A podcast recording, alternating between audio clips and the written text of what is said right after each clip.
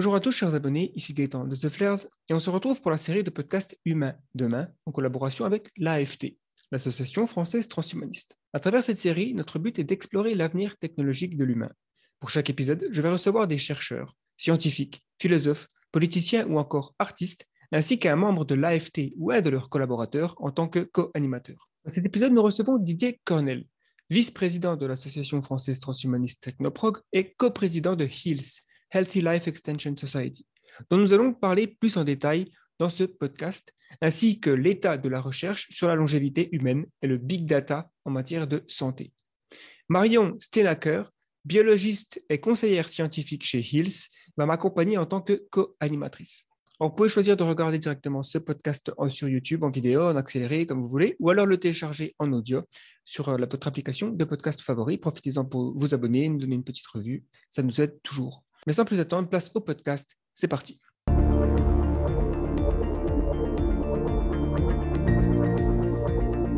Le podcast Humain demain.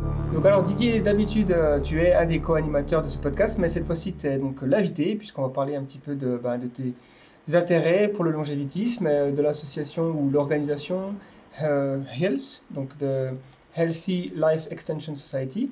Alors la première question que je vais te poser, c'est est-ce que tu peux te, te présenter, de nous parler de ton parcours et d'où est venu l'intérêt pour le longévitisme. Et puis aussi, si tu peux expliquer eh ben, du coup ce que c'est que cette organisation euh, que tu, euh, donc, tu as fondée. Ok, donc euh, j'ai 59 ans, j'habite à, à, Bruxelles en Belgique.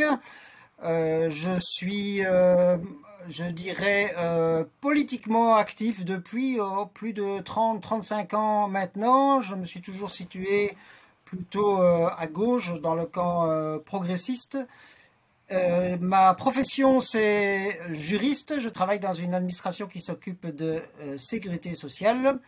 Et ma passion, ça n'était pas la longévité au départ, c'était toutes les questions comment parvenir à plus d'égalité entre les citoyens. Et notamment, depuis bien des années, je donnais une partie non négligeable de mes revenus à des organisations qui luttaient contre la faim dans le monde. Et puis un beau jour, je me suis demandé, tiens, mais en fait, je me disais aussi euh, lutter contre la faim dans le monde et contre les maladies aisément évitables. Et un beau jour, je me suis demandé, tiens, mais c'est quoi les maladies aisément évitables? Et en cherchant sur Internet, donc il y a 12-13 ans maintenant, je me suis aperçu qu'il y avait un certain nombre de scientifiques qui pensaient que c'était possible de mettre fin aux maladies liées au vieillissement. J'ai lu euh, une petite nouvelle euh, qui s'appelle en français La fable du dragon tyran de Nick Bostrom. Je l'ai lu en anglais à l'époque et ça m'a tellement convaincu euh, que j'ai traduit cette, cette lettre en français. C'est une métaphore d'un monde dans lequel le vieillissement est représenté par un dragon et un jour les humains décident d'affronter le dragon et ils finissent par arriver à le vaincre. Voilà, ça c'est pour mon, passé, pourquoi je suis là euh, comme, euh, comme longévitiste. Après, je me suis intéressé à toutes les questions liées à, on va dire, l'augmentation, l'amélioration humaine et donc à toutes les questions liées au transhumanisme.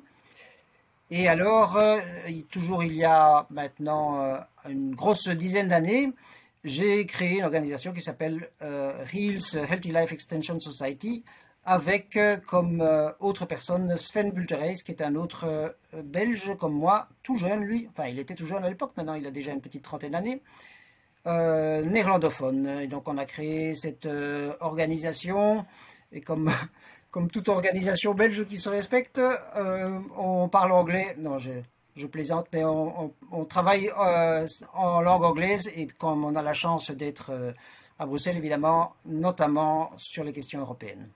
Voilà en quelques mots d'introduction. Merci. Alors, euh, donc finalement, quand tu, quand tu rencontres quelqu'un qui est un peu sceptique ou voilà, critique même de la prolongation de la vie en bonne santé et des différentes promesses technologiques et sociales que ça pourrait permettre, euh, quels sont les arguments que tu essaies de lui communiquer Peut-être euh, d'abord, euh, je dirais que les gens qui, qui vont vers moi en disant oui, mais attention, euh, ça fait très longtemps qu'on essaye de vivre beaucoup plus longtemps en bonne santé, d'atteindre l'immortalité. En fait, c'est pas l'immortalité, c'est la mortalité, le fait de ne plus mourir de maladies de vieillissement.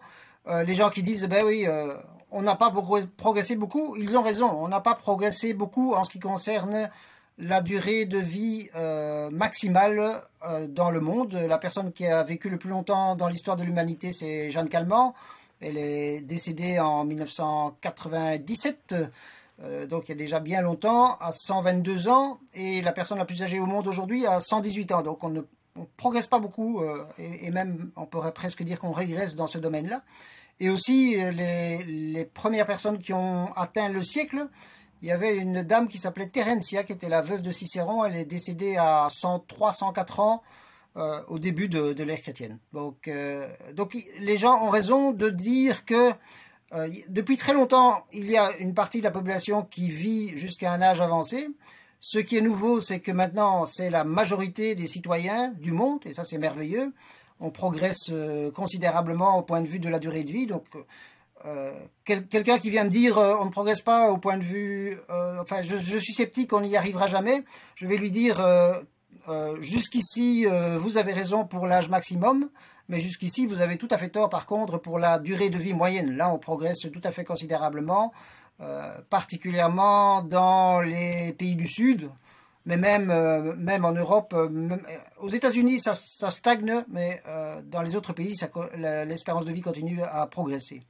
Puis je dirais que il y a beaucoup de choses qui étaient perçues par euh, le passé comme des choses totalement impossibles et nous y sommes euh, arrivés. Donc, euh, ne me demande pas la Lune, c'est une expression, et aujourd'hui, enfin plutôt dans le passé, il y a 30 ou 40 ans, non, plus 50 ans, des gens sont allés sur, sur la Lune et le, les progrès technologiques qui étaient nécessaires pour aller sur la Lune apparaissaient presque supérieurs aux progrès technologiques qui sont nécessaires pour euh, mettre fin au vieillissement. Donc euh, c'était des progrès, absolument extraordinaires, tellement extraordinaires d'ailleurs euh, qu'aujourd'hui il y a beaucoup de gens qui, qui croient que c'est faux.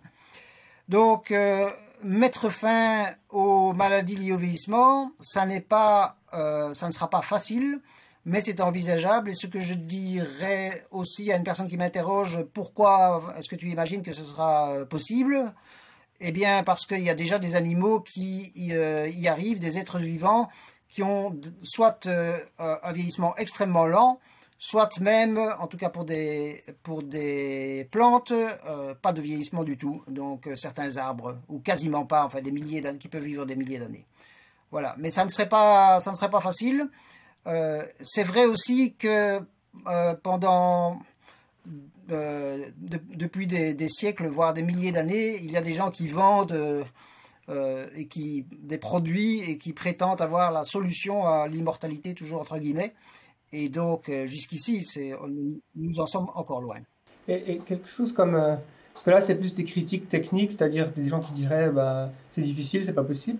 Il y a aussi un ensemble de critiques vis-à-vis de est-ce que c'est désirable. Et donc quel, est peut-être l'argument le plus fort selon toi pour lequel l'humanité devrait euh, essayer de conquérir euh, ce qu'on pourrait appeler une maladie, le vieillissement, ou euh, en tout cas les, symptômes? Moralement, tu veux dire pourquoi c'est ça. Hein? donc, oui, je dirais que c'est le genre de question enfin, oui, qui, qui est souvent posée et qui presque continue à me surprendre encore euh, des années après, euh, pourquoi est-ce que nous voulons vivre finalement euh, C'est une question philosophique de base. Est-ce que la vie vaut la peine d'être vécue? Bon, pour la plupart des gens, on considère, la, plupart des gens répondent de manière positive et à partir du moment où la vie vaut la peine d'être vécue, il n'y a pas de raison de l'arrêter parce que nos limites biologiques nous nous l'impose aujourd'hui, il n'y a pas de raison de, euh, de considérer euh, cette limite comme une limite morale, c'est une limite technique.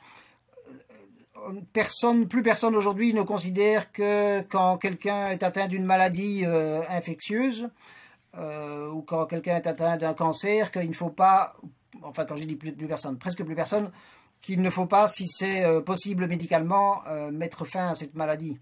Donc c'est la même, la même question. Donc le, le, droit à la vie, c'est le droit le plus fondamental que nous ayons. C'est la condition pour tous les autres droits. Et donc, sans et dans un pays euh, comme la France ou comme la Belgique, euh, dans la plupart des pays de, l'Union, enfin dans les pays de l'Union européenne, de très très très loin, la première cause de mortalité, ce sont les décès liés au vieillissement, liés aux maladies euh, liées au vieillissement. Donc de, très très très très loin, donc c'est à peu près 90%, mais même dans les pays les plus pauvres, euh, c'est une grande majorité maintenant des, décès. Et on oublie toujours, on oublie très souvent ça. parfois, des gens disent euh, oui, mais pourquoi c'est bien de lutter contre les maladies liées au vieillissement, mais pourquoi ne pas commencer par les plus pauvres? Et donc, un pays comme le Bangladesh maintenant, qui est un des pays les plus pauvres euh, du monde, qui est le, pays de grande taille le plus pauvre du monde, probablement en dehors de l'Afrique subsaharienne, au Bangladesh, l'espérance de vie aujourd'hui, elle est déjà de 70 ans. Donc là aussi, les gens, la majorité des gens qui meurent, meurent de maladies liées au vieillissement. On pourrait même dire que c'est plus important dans les populations pauvres que dans les populations riches, puisque les euh, pauvres vivent en moyenne moins longtemps que les riches. Dans ce qui concerne les euh, big data, donc les données de santé, il est souvent admis que plus on a de données, mieux c'est, en particulier dans la médecine. Mais euh, quels sont les risques des big data pour la vie privée? Et est-ce que l'on doit considérer les données de santé comme une propriété privée de la personne concernée ou un bien commun? Oui, alors donc euh, pour le moment, euh, une euh, de, mes, de, mes, passions, je dirais aussi une des choses que sur lesquelles nous travaillons le plus à Hill, c'est effectivement toute la question des données massives, on traduit en, français parfois, de, des big data en matière de, santé. Et donc nous en avons aujourd'hui plus que jamais dans l'histoire de l'humanité, très certainement, mais nous en avons qui est dispersé euh, absolument partout. Et donc euh, pour le moment, une des difficultés qu'on voit particulièrement dans le cadre de l'épidémie de, de Covid, une des difficultés, c'est que ces informations ne sont pas suffisamment reliées. Et une, autre euh, des difficultés, c'est euh, le fait qu'il euh, y a un risque au point de vue de la sécurité, enfin il y a des risques tout à fait considérables au point de vue de la sécurité, puisque il y a notamment des, des, délinquants qui vont tenter de, de bloquer les informations dans les hôpitaux, euh, ce qui peut empêcher les, hôpitaux de travailler. Mais il y a aussi beaucoup, de la part des citoyens, des craintes que moi je trouve parfois, euh, je dirais, exagérées par rapport euh, à la, par rapport à la vie privée. Donc la crainte que un assureur utilise les données pour changer son contrat d'assurance, la, la, crainte que la banque refuse un prêt, euh, mais aussi la crainte que des individus, euh, on va dire, euh, vendent les données médicales à d'autres. Par rapport à ça, un des enjeux les plus importants, c'est de savoir si on considère que l'ensemble de ces données médicales sont des données qui appartiennent aux, citoyens, aux patients, à la, personne qui, fournit les données, ou bien si on considère que c'est en fait plutôt des, biens collectifs qui devraient, moyennant euh, anonymisation, puisque sans qu'on puisse s'en servir dans, des buts illégitimes, mais qui devraient quand même euh, appartenir à tous. Moi, ma position, c'est plutôt euh, la seconde, mais je comprends le point de vue de ceux qui trouvent que ça devrait être leur priorité. Pour moi, le plus important actuellement, c'est de se rendre compte que, en fait, la situation actuelle, c'est les données de santé. Ce, ne sont pas des données communes, mais ce ne sont pas non plus des données qui nous appartiennent. Donc les euh, données de santé, enfin les données de santé aussi de, on va dire de, fonctionnement euh, physiologique qui sont dans, dans ceci, dans, dans mon iPhone ou dans, ou dans un autre smartphone, ces données-là, en pratique, elles sont mises à disposition et elles sont gérées, elles sont analysées par des, sociétés privées comme euh, Apple ou comme d'autres. Et bon, on peut, on peut en prendre une partie, mais on ne peut pas les mettre à disposition euh, librement sans difficulté, notamment à cause des législations qui existent, mais aussi tout simplement parce que ces sociétés ont des buts lucratifs et vont revendre leurs données. Mais ça, c'est pour des choses qui ne sont pas directement médicales, mais c'est quand vous allez dans un hôpital, en théorie, ces données, c'est vos données à vous, mais en pratique, vous ne pouvez pas non plus en disposer. Il y a des choses qui se font petit à petit. Donc euh, en Belgique, euh, euh, il y a toutes sortes de sites publics qui normalement permettent de, stocker ces données et de les consulter. En France, il y a également des, projets similaires. Je ne sais pas quelle est la situation en Australie, mais ça reste quand même encore jusqu'ici très théorique. Et concrètement, si vous allez par exemple, si vous décidez de changer de médecin et que vous allez chez votre médecin et que vous dites euh, merci de remettre mon dossier médical euh, au médecin suivant et à moi, eh ben, il ne le fera presque certainement pas. Donc il faut des règles au moins pour dire que les données de santé doivent toujours pouvoir être transférées et doivent toujours pouvoir être consultées via l'accord de la personne, euh, mais à mon avis aussi, euh, pour un certain nombre de cas, euh, via la recherche scientifique. Ok, et peux-tu nous expliquer quelle est la différence entre anonymisation et pseudonymisation des données et la différence entre opting in et opting out? Alors, donc, c'est deux questions en fait. Donc, je vais commencer par anonymisation et pseudonymisation. Donc, le, pour le moment, les données de santé, euh, lorsqu'elles sont, euh, on va dire, euh, emmagasinées, elles sont liées au nom d'une personne.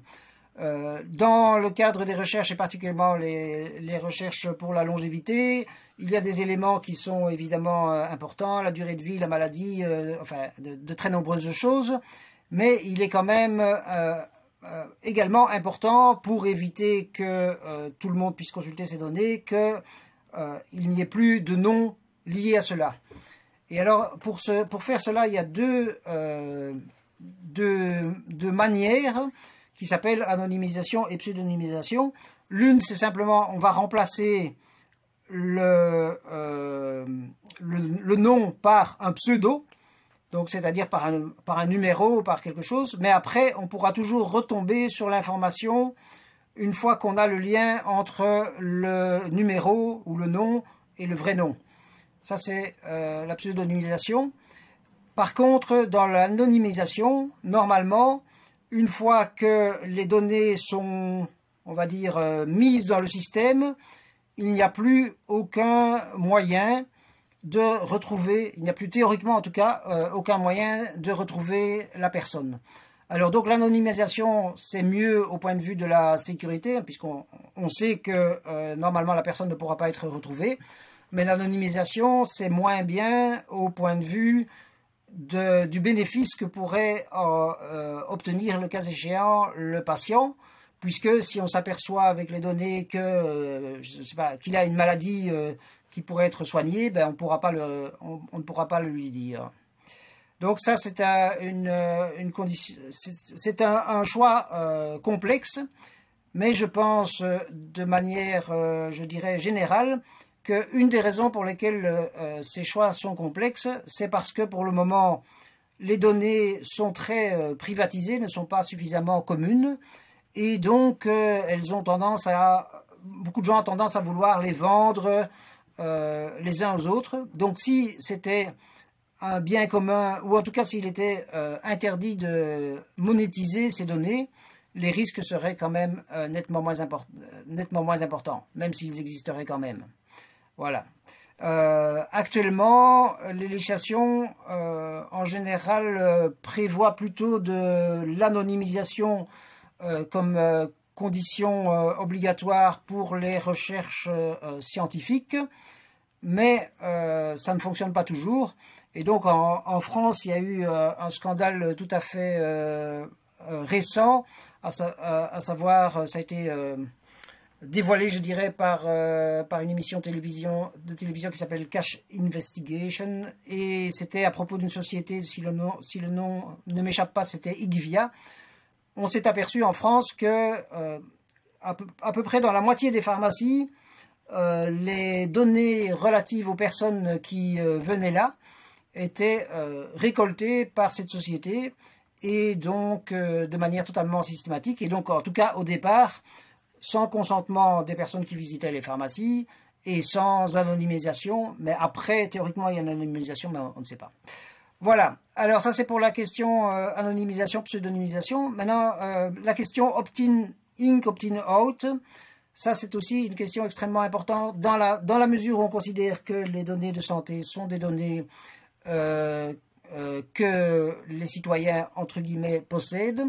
Est-ce qu'ils peuvent y renoncer, enfin plutôt accepter qu'elles soient utilisées à des, à des fins scientifiques ou pas euh, pour le mécanisme d'acceptation, il y a deux systèmes. Il y a le système dit euh, opting in, donc c'est-à-dire si je décide de mettre mes données à disposition de la communauté scientifique, mais il y a d'autres cadres, euh, à ce moment-là, je dois le dire explicitement. Et il y a le système opting out, c'est seulement si je ne veux pas que je dis bah, je ne veux pas qu'on utilise mes données, et alors il n'y a pas le droit. Et c'est extrêmement différent au point de vue des résultats du nombre de gens qui vont accepter ou pas les, recherches scientifiques. On pourrait se dire euh, c'est juste cocher une case ou pas euh, sur, une, euh, sur un formulaire électronique, mais en pratique non. Quand on dit quand on coche par défaut, la plupart des gens vont laisser comme ça.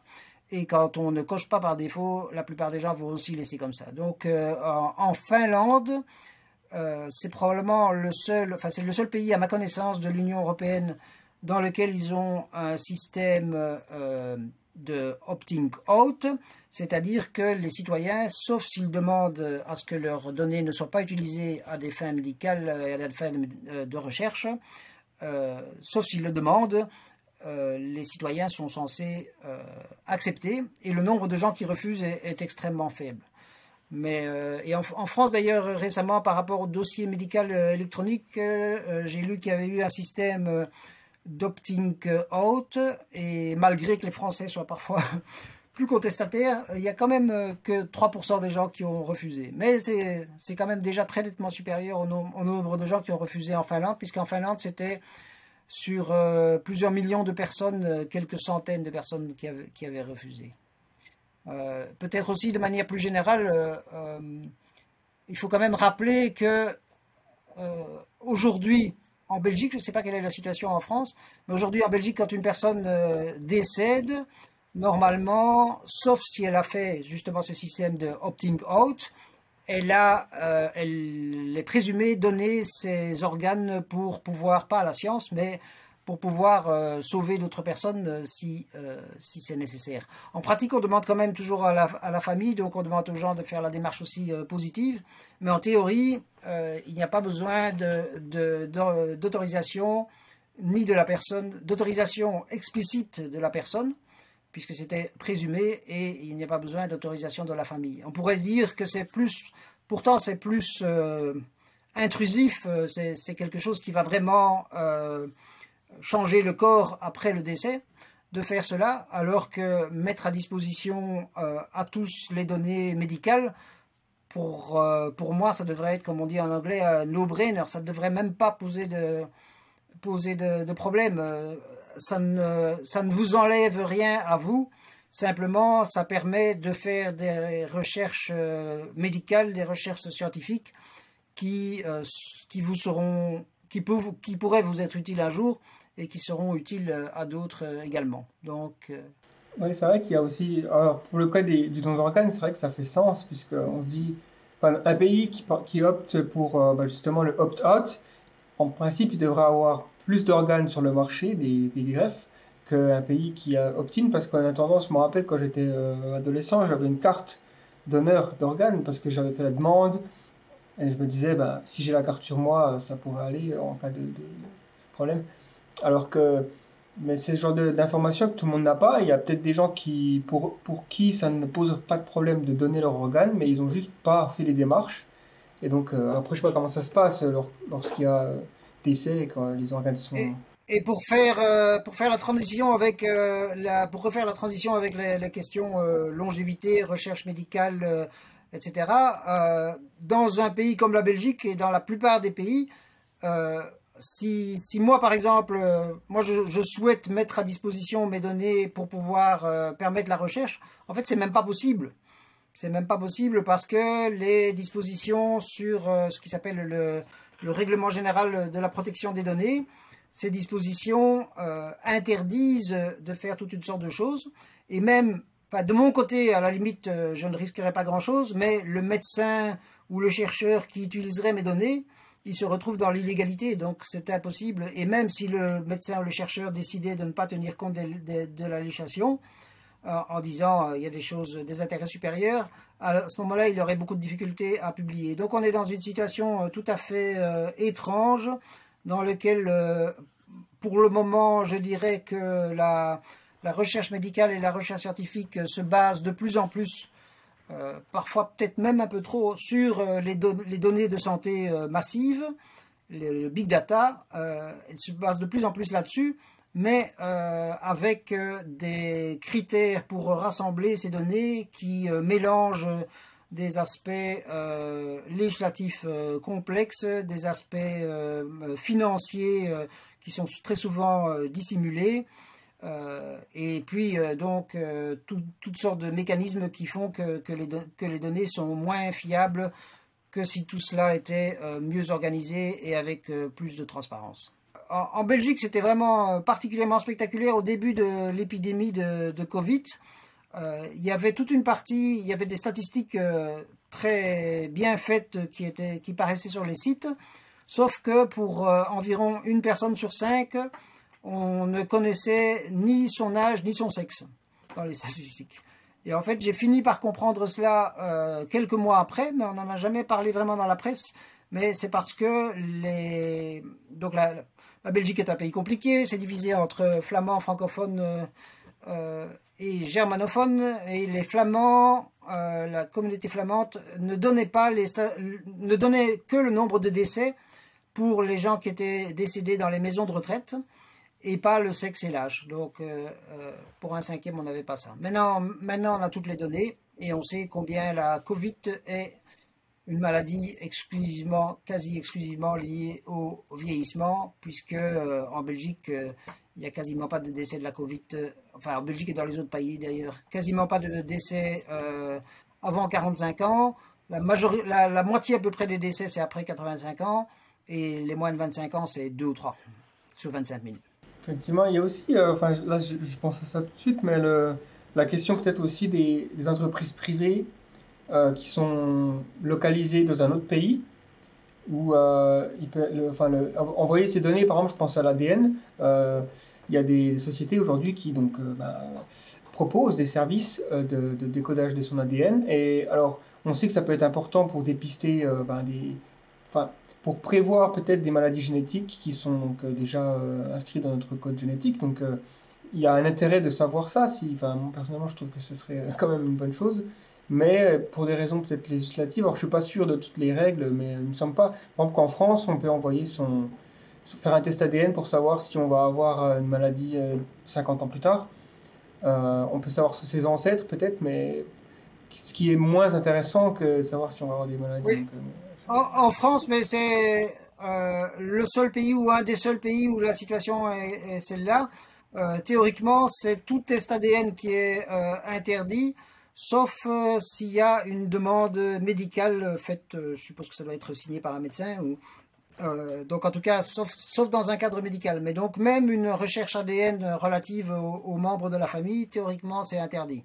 En pratique, étant donné qu'il suffit de d'envoyer euh, de la salive euh, aux États-Unis euh, et d'utiliser une autre adresse mail. enfin bon, en, pratique, ça n'est pas trop compliqué. En pratique, j'imagine qu'il n'y a jamais eu de, de, poursuite, mais bon, la législation est là et elle est interdite. Mais alors, pour revenir à, aux, questions vraiment de recherche scientifique, donc ces données-là qu'on envoie, ben oui, elles sont utilisées par ces sociétés euh, probablement notamment euh, pour, mais ça je ne suis pas exactement certain, pour les revendre ou en tout cas les mettre à disposition pour des recherches scientifiques, mais en tout cas elles ne sont pas euh, accessibles à tous. Et c'est certain pour moi que dans le domaine de la longévité, le, le sous-domaine le plus prometteur, en tout cas un des plus prometteurs, mais peut-être le plus prometteur, c'est les thérapies géniques. Et donc savoir à quoi est lié à quel patrimoine génétique est lié une plus grande espérance de vie, une plus faible propension à certaines maladies, etc. Euh, tout cela est extrêmement euh, important. Et en fait, euh, nous avons probablement aujourd'hui dans le monde enfin, nous avons certainement des millions, mais probablement des dizaines de millions de personnes qui sont séquencées avec une somme d'informations absolument extraordinaire, mais dont on ne peut pas disposer parce qu'il n'y a pas de, croisement des données parce que les données sont euh, en pratique, euh, si pas en droit, euh, propriété de sociétés privées très diverses. Parfois d'ailleurs même les sociétés publiques, parfois même les organismes publics, entre eux, ne, veulent pas et ne peuvent pas s'échanger les données, vu les règles et vu les intérêts financiers.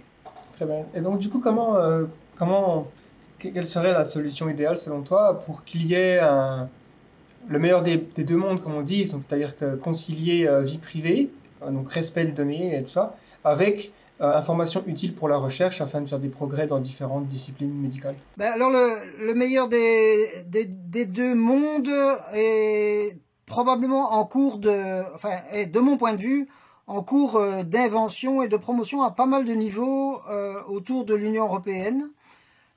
donc il y a la construction, mais enfin c'est quand même encore surtout un projet aujourd'hui de ce qui s'appelle euh, euh, euh, l'espace européen des données de santé. Et donc l'idée est évidemment de pouvoir croiser toutes ces données après anonymisation ou après pseudonymisation, comme j'ai expliqué tout à l'heure. Et un des concepts pour diminuer les risques euh, au point de vue, on va dire, des, intérêts financiers, c'est de créer des, opérateurs euh, qu'ils appellent euh, des, organisations altruistes de données, donc des, organisations qui auraient pour objectif et pour unique objet de rassembler ces données et de pouvoir les mettre à disposition soit des citoyens, soit des recherches médicales. Mais c'est un ce, enfin, ce sont des projets aujourd'hui, mais cela va vraiment, je trouve, dans, tout à fait dans le bon sens, généralement, de ce qui est, euh, de ce qui est proposé. La, la seule, euh, je la, seule nuance euh, de mon point de vue, c'est que relativement souvent, c'est ceux qui défendent cela mettent l'accent sur le fait que les citoyens devraient euh, on va dire, euh, consentir explicitement. Moi, je pense qu'on pourrait dire que les citoyens pourraient consentir euh, implicitement, comme nous consentons, en fait, je veux dire, implicitement à, déjà plein, plein de choses sans même nous rendre compte, sans même nous en rendre compte, et qui là peuvent avoir des inconvénients. Encore une fois, quand vous acceptez les conditions générales de Apple, vous n'acceptez pas consciemment euh, de, de, vendre vos données à Apple et pourtant c'est ce qui se passe. Et encore, bon, Apple a plutôt un, un meilleur fonctionnement que, que d'autres. Quand vous allez, euh, quand vous allez même dans certains hôpitaux publics, vous signez un document par lequel, euh, en réalité, vous acceptez que les données soient vendues à un organisme privé. À un organisme privé évidemment, vous n'avez pas conscience de ça. Et d'ailleurs, de toute façon, euh, quand vous entrez dans un hôpital, euh, si vous refusez de signer les conditions générales, euh, je ne sais pas si on vous, refuserait vous l'entrée ou pas, mais en pratique, c'est clair que le choix est quand même extrêmement restreint. C'est vrai que, à part si vous entrez dans l'hôpital inconscient, je ne sais pas trop comment ça se passe, mais il y a aussi le concept de federated learning. Euh, alors, il y a aussi euh, une autre question que je connais pas trop ce que ça veut dire, mais gamification. Gamification. Est-ce que ces deux concepts, tu pourrais les, expliquer, les décortiquer? Oui, euh, c'est deux choses tout à fait différentes. Donc, oui, le, federated learning, j'oubliais de, poursuivre après la, la question sur l'anonymisation et la pseudonymisation. théoriquement, il y a une autre solution qui est une solution miracle, qui est que c'est un système informatique dans lequel les différentes bases de données restent tout à fait séparées. Donc, par exemple, dans un, but de recherche médicale, restent tout à fait séparées, mais l'obtention des données qui sont nécessaires pour la recherche euh, scientifique ou pour la recherche, euh, pour, la recherche considérée, ces données-là sont quand même euh, rassemblées. Donc techniquement, c'est un peu comme toutes les questions de, on va dire, de, mots de passe et de choses comme ça. C'est extrêmement compliqué à, à comprendre et moi-même, je ne saisis pas exactement comment ça se passe. Mais le principe est simple. Vous avez euh, des bases de données qui restent séparées et donc pour lesquelles euh, tous les aspects euh, vie privée pour les échanges entre ces données ne se posent pas mais le résultat de la recherche sera donné à tous les trois. Ça, c'est le federated learning, donc euh, c'est-à-dire euh, donc oui l'idée donc euh, donc apprentissage de manière fédérée, c'est-à-dire avec des entités qui travaillent de manière collective, mais tout en restant séparées. C'est ça, c'est ça le, concept. Alors, la, gamification, ça c'est quelque chose de tout à fait différent. Ça, c'est l'idée de l'idée de base est que euh, pour pouvoir mieux utiliser, mieux mettre à disposition les, données de santé ou d'ailleurs d'autres données, il faut amener les gens à plutôt faire cela dans une conception ludique. Et donc, euh, par exemple, les, instruments euh, sur téléphone intelligent qui vont euh, mesurer le nombre de pas, mesurer le battement cardiaque, etc. On peut faire des sortes de petites compétitions. sur les recherches scientifiques, on peut aussi amener à faire des jeux, des choses comme ça. Ça, c'est tout, tout l'univers de gamification. Il y a aussi, encore un peu parallèle, mais dans, dans, dans tout ce qui est le domaine des jeux vidéo. Là aussi, on peut imaginer des, des simulations vidéo dans lesquelles les gens ont des comportements de santé corrects euh, et font, euh, favorisent les recherches médicales. Mais j'avoue que euh, c'est un domaine dans lequel je, suis, je ne suis pas du tout expert. Il y a pas mal, mais il y a, des gens dans la communauté longévitiste qui ont notamment cet objectif-là. Ok. Et euh, si tu pouvais résumer en quelques phrases, qui aurait à gagner ou à perdre à l'utilisation des big data pour euh, la longévité? Alors oui, qui aurait, euh, en fait, qui aurait, pour le, à long terme, qui aurait à gagner tout le monde et qui aurait à perdre personne, sauf les gens qui voudraient ne pas ne pas vivre plus longtemps en bonne santé et qui voudraient aussi que les autres ne vivent pas plus longtemps en bonne santé ce qui à mon avis est quand même une euh, toute, petite euh, minorité.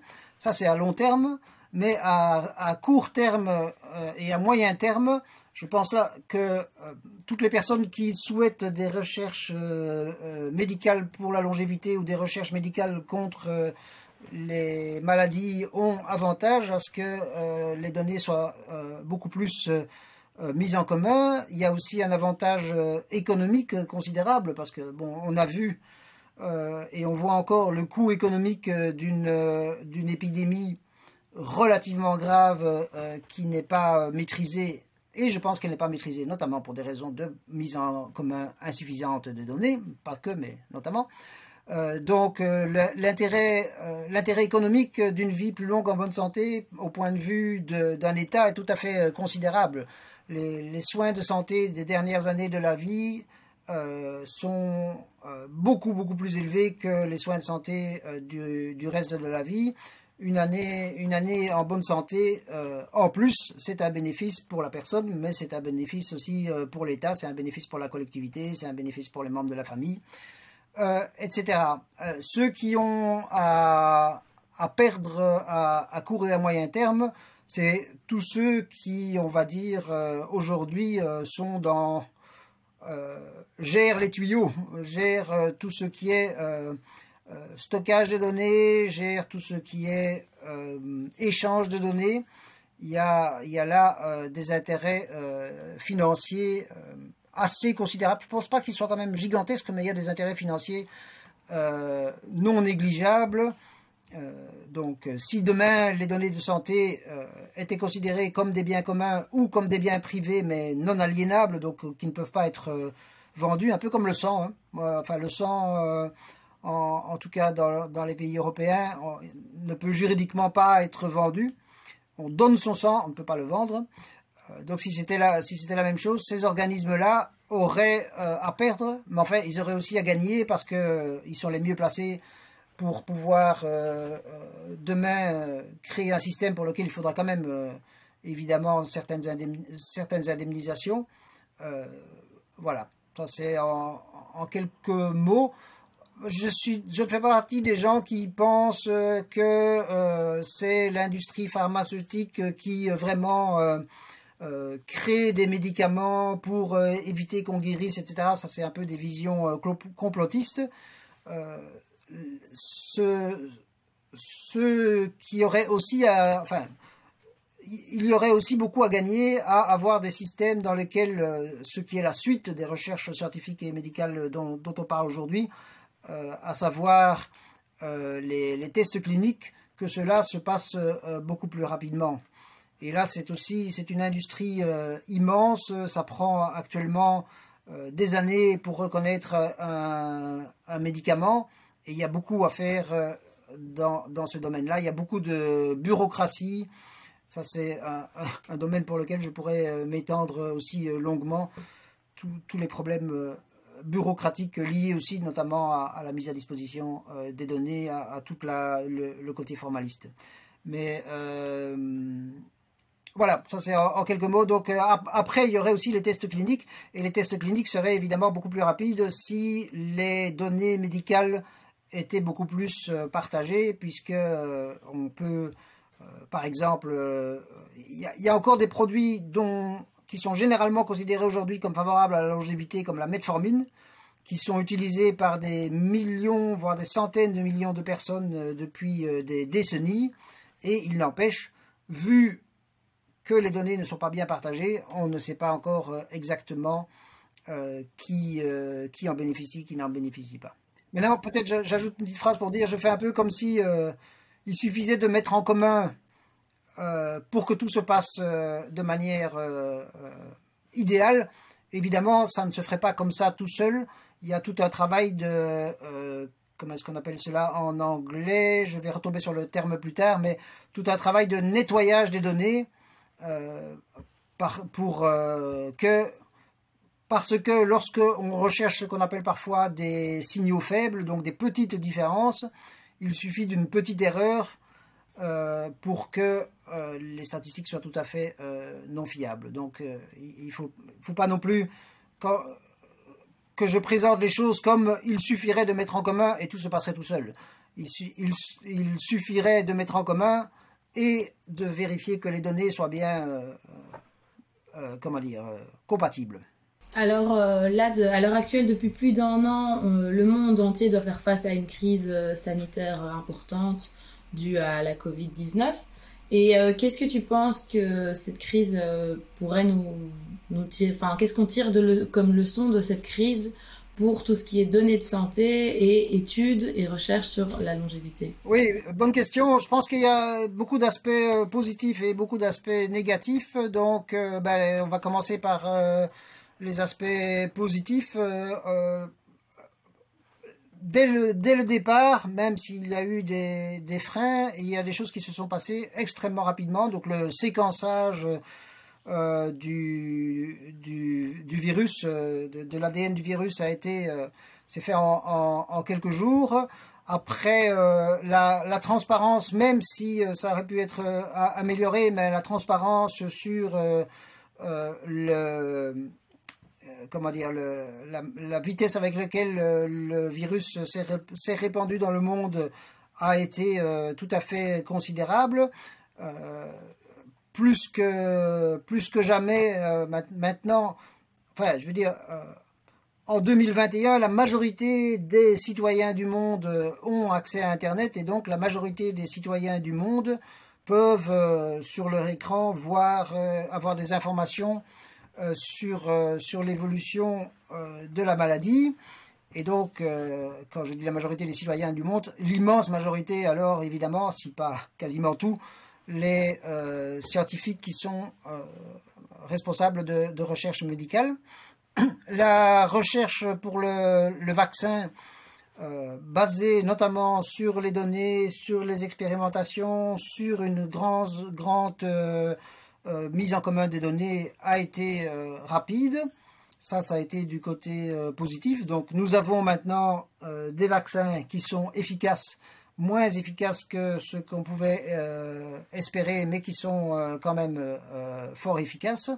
Nous avons eu une situation dans laquelle donc cette maladie, qui encore une fois ne tue quasiment que des personnes âgées et très âgées. Elle peut rendre des personnes moins âgées faibles, mais elle ne va pas les tuer ou quasiment jamais.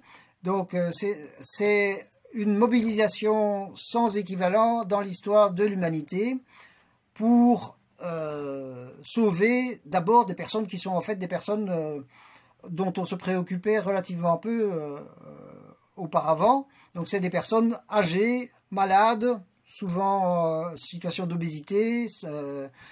donc dont on s'est préoccupé et qui sont devenus une sorte de, priorité absolue. Donc ça, c'est du côté euh, positif. Alors du côté négatif, il y a évidemment euh, et malheureusement aussi euh, beaucoup de choses à dire. Donc j'ai commencé par dire donc il y a eu des en donnant un exemple en Belgique donc il y a eu des statistiques extrêmement précises mais aussi beaucoup de choses qui n'étaient pas clairement définies il y a eu euh, pas mal de dissimulation. Il y a eu aussi, euh, particulièrement en France, euh, pas mal de, théories qui se sont avérées fausses. Et là, ça, montre aussi la limite des, données médicales. Donc, nous avons eu des quantités énormes de données médicales, mais il n'empêche que sur la question précise de euh, par exemple, pour euh, euh, la France, avec le célèbre professeur Didier Raoult, de la chloroquine, même encore aujourd'hui, savoir si c'est pas du tout efficace, même toxique, un petit peu efficace ou très efficace, les, discussions restent absolument, absolument énormes. Ça, je pense que c'est, ça n'est malheureusement pas seulement dû à la non mise en commun des données, c'est aussi beaucoup dû au fait que euh, certaines personnes euh, se passionnent pour une cause et à partir du moment où ils ont euh, leur conviction, c'est très difficile d'en changer. Donc ça c'est du côté négatif. Et puis du côté, je ne sais pas, je ne sais pas très bien, c'est si c'est positif ou si c'est négatif. Enfin, il y, a, des aspects positifs et il y a des aspects négatifs, mais l'épidémie est devenue un peu l'alpha et l'oméga de, de toute euh, politique, ou de beaucoup de politiques, euh, avec, euh, ça devenait plus grave de mourir de la Covid que de mourir d'autre chose. et donc, pour le moment, parfois, mais c'est très difficile à savoir, mais pour le moment, on, on, on, continue à, parfois à en faire une priorité absolue, alors que petit à petit, et heureusement, la mortalité due au Covid diminue euh, parce que les traitements sont meilleurs, euh, ben, parce que c'est la maladie qui est la plus euh, étudiée, et, et, parce qu'on s'en préoccupe plus. Mais voilà, donc là c'est difficile, c'est extrêmement difficile à dire sur maintenant, pour le futur, on va dire à, moyen terme, qu'est-ce que ça va donner? Maintenant, oui, j'oublie, peut-être dans le positif, une chose extrêmement importante, c'est que donc, maintenant, je dirais, euh, tout le monde sait que même les maladies infectieuses, parce que parfois on, dit euh, ah oui, euh, mon grand-père est mort de la, de la grippe, donc il n'est pas mort de maladie. Ok, ben si. Les maladies infectieuses tuent principalement des personnes âgées et donc sont des maladies relativement bénignes sauf s'il y a le mécanisme de sénescence et d'affaiblissement. Et ça, maintenant, c'est devenu quelque chose de tout à fait clair pour ce qui concerne la Covid. je fais un petit insert, même si je comprends ceux qui ne veulent pas dire que c'est surtout une maladie liée au vieillissement, pour favoriser, pour, pour que les jeunes continuent à se vacciner et continuent à être prudents. Il y a une sorte de... C'est compréhensible qu'on ne mette pas trop l'accent là-dessus. Et puis, euh, avoir une, grosse grippe, même pour un jeune, ça n'est pas amusant. Mais donc, euh, voilà, euh, ça a permis cette prise de conscience-là. Et, et, enfin, et pas, pas le moindre, ça a permis des progrès tout à fait considérables dans la recherche médicale. Hein, puisque les, vaccins ARN, c'était la première fois qu'ils euh, étaient créés, et ça faisait probablement 10, 15, je ne sais pas, années qu'on cherchait à les établir.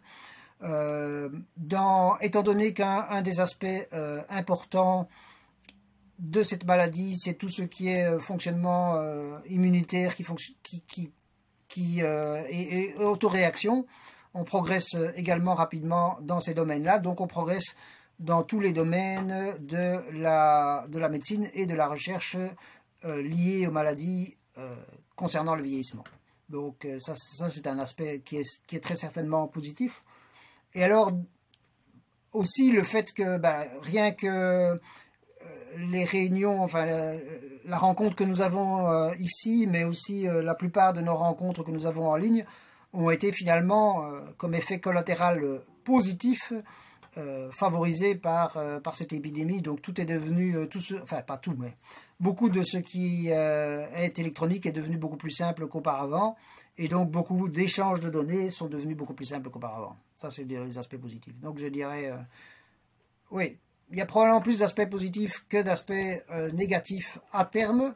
Mais évidemment, actuellement, la quantité de souffrance physique et psychologique a été gigantesque. Il y a aussi, euh, je pense, euh, si on réfléchit, c'est la meilleure époque pour avoir une, une pandémie finalement, parce qu'on a, on a les moyens scientifiques de séquencer l'ADN en deux jours, de faire un vaccin en moins d'un an. Il faut pas. Enfin, je me rappelle, j'écoutais des podcasts de, de personnes, d'épidémiologistes mondialement reconnus, en, au mois de mars, avril l'année dernière, qui disaient que ça mettrait euh, trois ans avant d'avoir un vaccin. Donc en fait, on est dans le scénario miracle finalement. On a eu des vaccins beaucoup plus rapidement que prévu, peut-être presque trop rapide, puisqu'il y a des gens qui, sont suspects euh, par rapport à leur efficacité et euh, leurs supposés euh, effets, etc. Et on peut aussi ajouter que on, voit à quel point aussi l'ère de l'information diffuse des informations utiles comme des, informations qui peuvent semer un petit peu le bazar dans les discussions, dans les conversations qu'on a, et une polarisation assez forte quand même. Euh, voilà. Euh, tu, as, euh, as mentionné quand même un petit peu de l'idée de données altruistes, ouais, données altruistes et de European Space Data. Alors, je ne sais pas si tu veux parler un peu plus de ça ou, tu as couvert le, sujet un peu plus Parce que c'est vrai que c'était une question qui était séparée, mais tu l'as peut-être déjà. Donc j'en ai déjà parlé, mais peut-être redire d'abord que je trouve vraiment que ça va dans le bon sens et moi je suis extrêmement frappé Souvent, quand je vois des sites euh, au niveau de l'Union européenne, que ce soit des organisations scientifiques, que ce soit des organisations de patients ou des organismes publics, sur le fait que ça va toujours dans la bonne direction. Donc, euh, l'objectif, euh, je dirais, déclaré est toujours bien, nous allons partager ces données en faisant attention à ce que la vie privée soit respectée, et pour euh, permettre une meilleure santé à tous. Donc ça, euh, c'est parfait. Je dirais, euh, il y a beaucoup, beaucoup d'initiatives. Donc une des choses pour lesquelles je trouve que c'est important que, que et les longévitistes travaillent, c'est pour ne pas, je dirais, avoir un nouveau projet, mais pour essayer de pousser les projets qui sont les meilleurs parce que dans la, dans la vie sociale, on a souvent tendance à vouloir Enfin oui, on, a ce qu'on considère comme euh, euh, la solution idéale, et puis euh, on va créer son projet alors qu'il y a déjà des projets qui sont proches de ça. Autant plutôt mettre en commun les projets qui existent. Je dirais ben, particulièrement dans, des projets où le, but c'est la mise en commun de données, faire un nouveau projet où on permettrait par exemple, je pourrais très bien imaginer que, que des longévitistes disent, ah ben voilà, nous allons euh, créer notre projet, nous allons mettre toutes les données ensemble et, euh, et donc ça va être utile. Oui, mais ce serait encore mieux si c'était euh, par des grandes organisations, par exemple de patients, qui ont aussi un poids, qui peuvent avoir un poids important ce qui manque encore, c'est la, je dirais, le changement de paradigme, la prise de conscience que euh, ce, contre quoi nous, euh, enfin, ce, pourquoi nous, nous cherchons, c'est pour mettre fin aux maladies liées au vieillissement, puisque toutes ces maladies sont exclusivement ou principalement liées au vieillissement. Ça, ça manque, ça manque toujours, plus la sorte de de, peur d'aller trop loin, de peur de l'immortalité, euh, mortalité, mais euh, ça, ça c'est encore, encore manquant. Et alors il y a au niveau européen maintenant une, un projet de, texte législatif qui explicitement prévoit cette, ces bases de données altruistes, mais c'est un projet, ça n'est pas encore réalisé. Et il y a également euh, extrêmement important en théorie, mais il faudra voir en pratique, mais extrêmement important euh, en, théorie, dans un texte euh, de l'Union européenne indiqué que d'ici 2025, les citoyens de l'Union européenne devraient pouvoir partager leurs données avec les institutions qu'ils souhaitent. Donc euh, si c'était euh, réellement mis euh, en application, ce serait absolument extraordinaire, puisque avec ceux qui, le souhaitent, ça veut dire aussi avec les... Comment dire Aussi avec des, scientifiques, par exemple. Mais pour le moment, c'est une ligne dans un document. donc, je... et techniquement, l'Union européenne s'occupe surtout des échanges, on va dire, entre pays européens et pas tellement de ce qui se passe à l'intérieur d'un pays européen, mais n'empêche, il y a des choses qui progressent. Peut-être, je n'ai pas encore dit, euh, je pense, les, pays dans lesquels ça va le mieux. Donc, euh, Belgique et la France sont un peu à, un intermédiaire. Donc, la Belgique, euh, tout citoyen, normalement, a accès à son, à son dossier médical, comme j'ai dit, mais en pratique, dans la plupart, dans beaucoup de cas encore, euh, beaucoup de données ne sont pas là, mais ça progresse assez bien. Euh, par contre, en Belgique, on ne peut pas partager les données. Théoriquement, c'est interdit. Partager les données avec, euh, avec des, chercheurs, je veux dire. En France, le dossier médical fait partie des, serpents de mer, le dossier médical informatisé. Il porte un autre nom, j'ai oublié, mais c'est quelque chose qui progresse lentement. Il y a une organisation qui en principe est quelque chose d'extrêmement positif qui s'appelle le Health Data Hub, dont l'objectif est réellement euh, officiellement de permettre le partage des données de santé avec des organismes de recherche scientifique. Le problème, c'est que euh, le fonctionnement est extrêmement lent.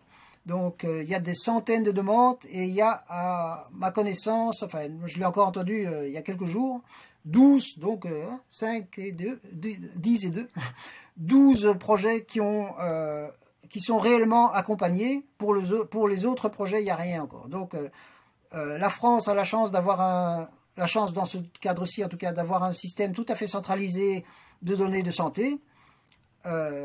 et cette organisation devrait permettre aux scientifiques d'y accéder, mais ça ne se passe pas. Alors là où ça se passe les, deux pays euh, où ça se passe le mieux euh, sont probablement l'Estonie. L'Estonie est très très très souvent euh, en pointe pour tout ce qui est recherche, non pour tout ce qui est mise en commun de, données à tous les niveaux électroniques. Et le pays dans lequel c'est le plus en pointe, c'est euh, la Finlande. Mais je pense que j'avais cité tout à l'heure, la Finlande étant euh, le un pays, oui, je l'avais cité comme le pays avec le, système de opting euh, out. Donc c'est le pays dans lequel les gens, les, citoyens partagent leurs données, sauf s'ils ne veulent, pas, et ils sont très, peu nombreux à, à refuser cela. Et il y a un site qui s'appelle FinData qui explique la manière dont ça se passe et ça se passe, je pense, assez bien. Euh, deux choses. Déjà, tu m'as posé, enfin, tu as, mentionné le fait que tu ne sais pas trop bien comment ça se passe en Australie et ça m'a fait penser à une expérience personnelle que j'ai vécue. Du coup, c'était euh, aux alentours de 2018. Je, donc j'avais prévu de m'arrêter en Thaïlande et donc j'étais pas trop sûr d'un truc, donc j'étais me faire vacciner pour euh, une, un virus qui traîne euh, en Thaïlande et qu'on ne rencontre pas chez nous. Et euh, à l'époque, ben, même encore aujourd'hui, j'avais pas de numéro de sécu, j'avais pas de carte vitale en Australie puisque je suis pas un résident permanent. Et, euh, et donc récemment, ben, j'ai été me faire vacciner pour le Covid. Et donc pareil, j'avais pas de numéro rien du tout. Mais euh, en allant après pour avoir sur mon téléphone le certificat comme quoi je suis vacciné, pour pouvoir, ben, comme en France, pour pouvoir aller au cinéma par exemple, il faut montrer son justificatif euh, et ben j'ai vu que le, le, passage chez le docteur que j'avais fait il y a trois ans, il était inscrit. Alors ça veut dire que ils ont collecté mes données euh, juste parce que, bah, certainement avec mon passeport peut-être, enfin en tout cas je sais pas trop comment ça se passe, mais c'était pas anonyme. Et donc voilà, bon, c'est une petite anecdote, bon ça m'a pas euh, surpris plus que ça, mais...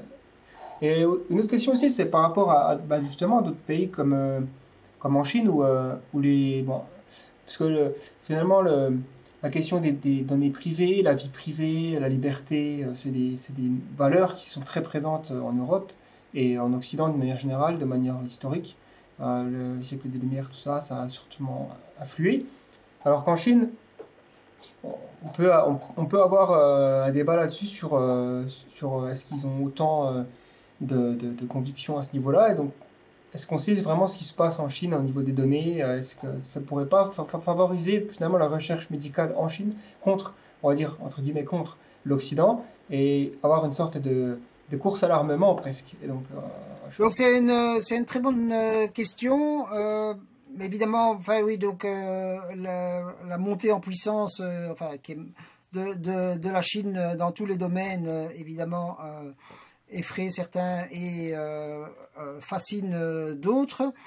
maintenant, on, dit toujours, on dit très souvent, ah oui, la préoccupation de, la vie privée, c'est une préoccupation, disons, occidentale. c'est pas quelque chose qui touche l'Asie. Et peut-être quelqu'un, disait dans un podcast un, jour, c'était c'est pas que la vie privée n'a pas d'importance euh, en Chine, c'est que ça va un peu dans l'autre sens. On, fait d'abord les choses et puis après on réglemente, tandis qu'en Europe on réglemente d'abord et puis on permet de faire les choses. Donc ça c'est un premier, aspect. Un second aspect, c'est que la Chine vient de se euh, doter d'une réglementation qui est vraiment euh, quasiment par certains aspects un copier-coller du RGPD, euh, mais avec des dispositions particulières. Et la disposition particulière numéro un, sans grosse surprise, c'est que les règles du RGPD ne s'appliquent pas aux autorités chinoises. Donc, c'est-à-dire que les sociétés privées sont soumises à des règles, mais pas, pas l'État chinois, et je suppose, mais je ne sais pas, les démembrements de l'État chinois, les régions, etc. Euh, et aussi avec euh, des dispositions, ça, sort tout à fait du sujet de, la santé, mais avec des dispositions qui ont euh, pour effet et probablement pour but de rendre l'accès aux grandes sociétés occidentales de plus en plus complexe. Hein. Donc il y en avait déjà pas tellement qui étaient implantés, mais maintenant il y en a de, moins en moins. Maintenant, au point de vue de la recherche pour la santé, c'est certain que le système euh, chinois, euh, théoriquement, euh, puisque, puisque là, l'informatisation est encore plus développée, en tout cas dans, certaines grandes villes qu'ici, que ça devrait tout à fait permettre des, des mises à disposition de données et des échanges de données tout à fait spectaculaires.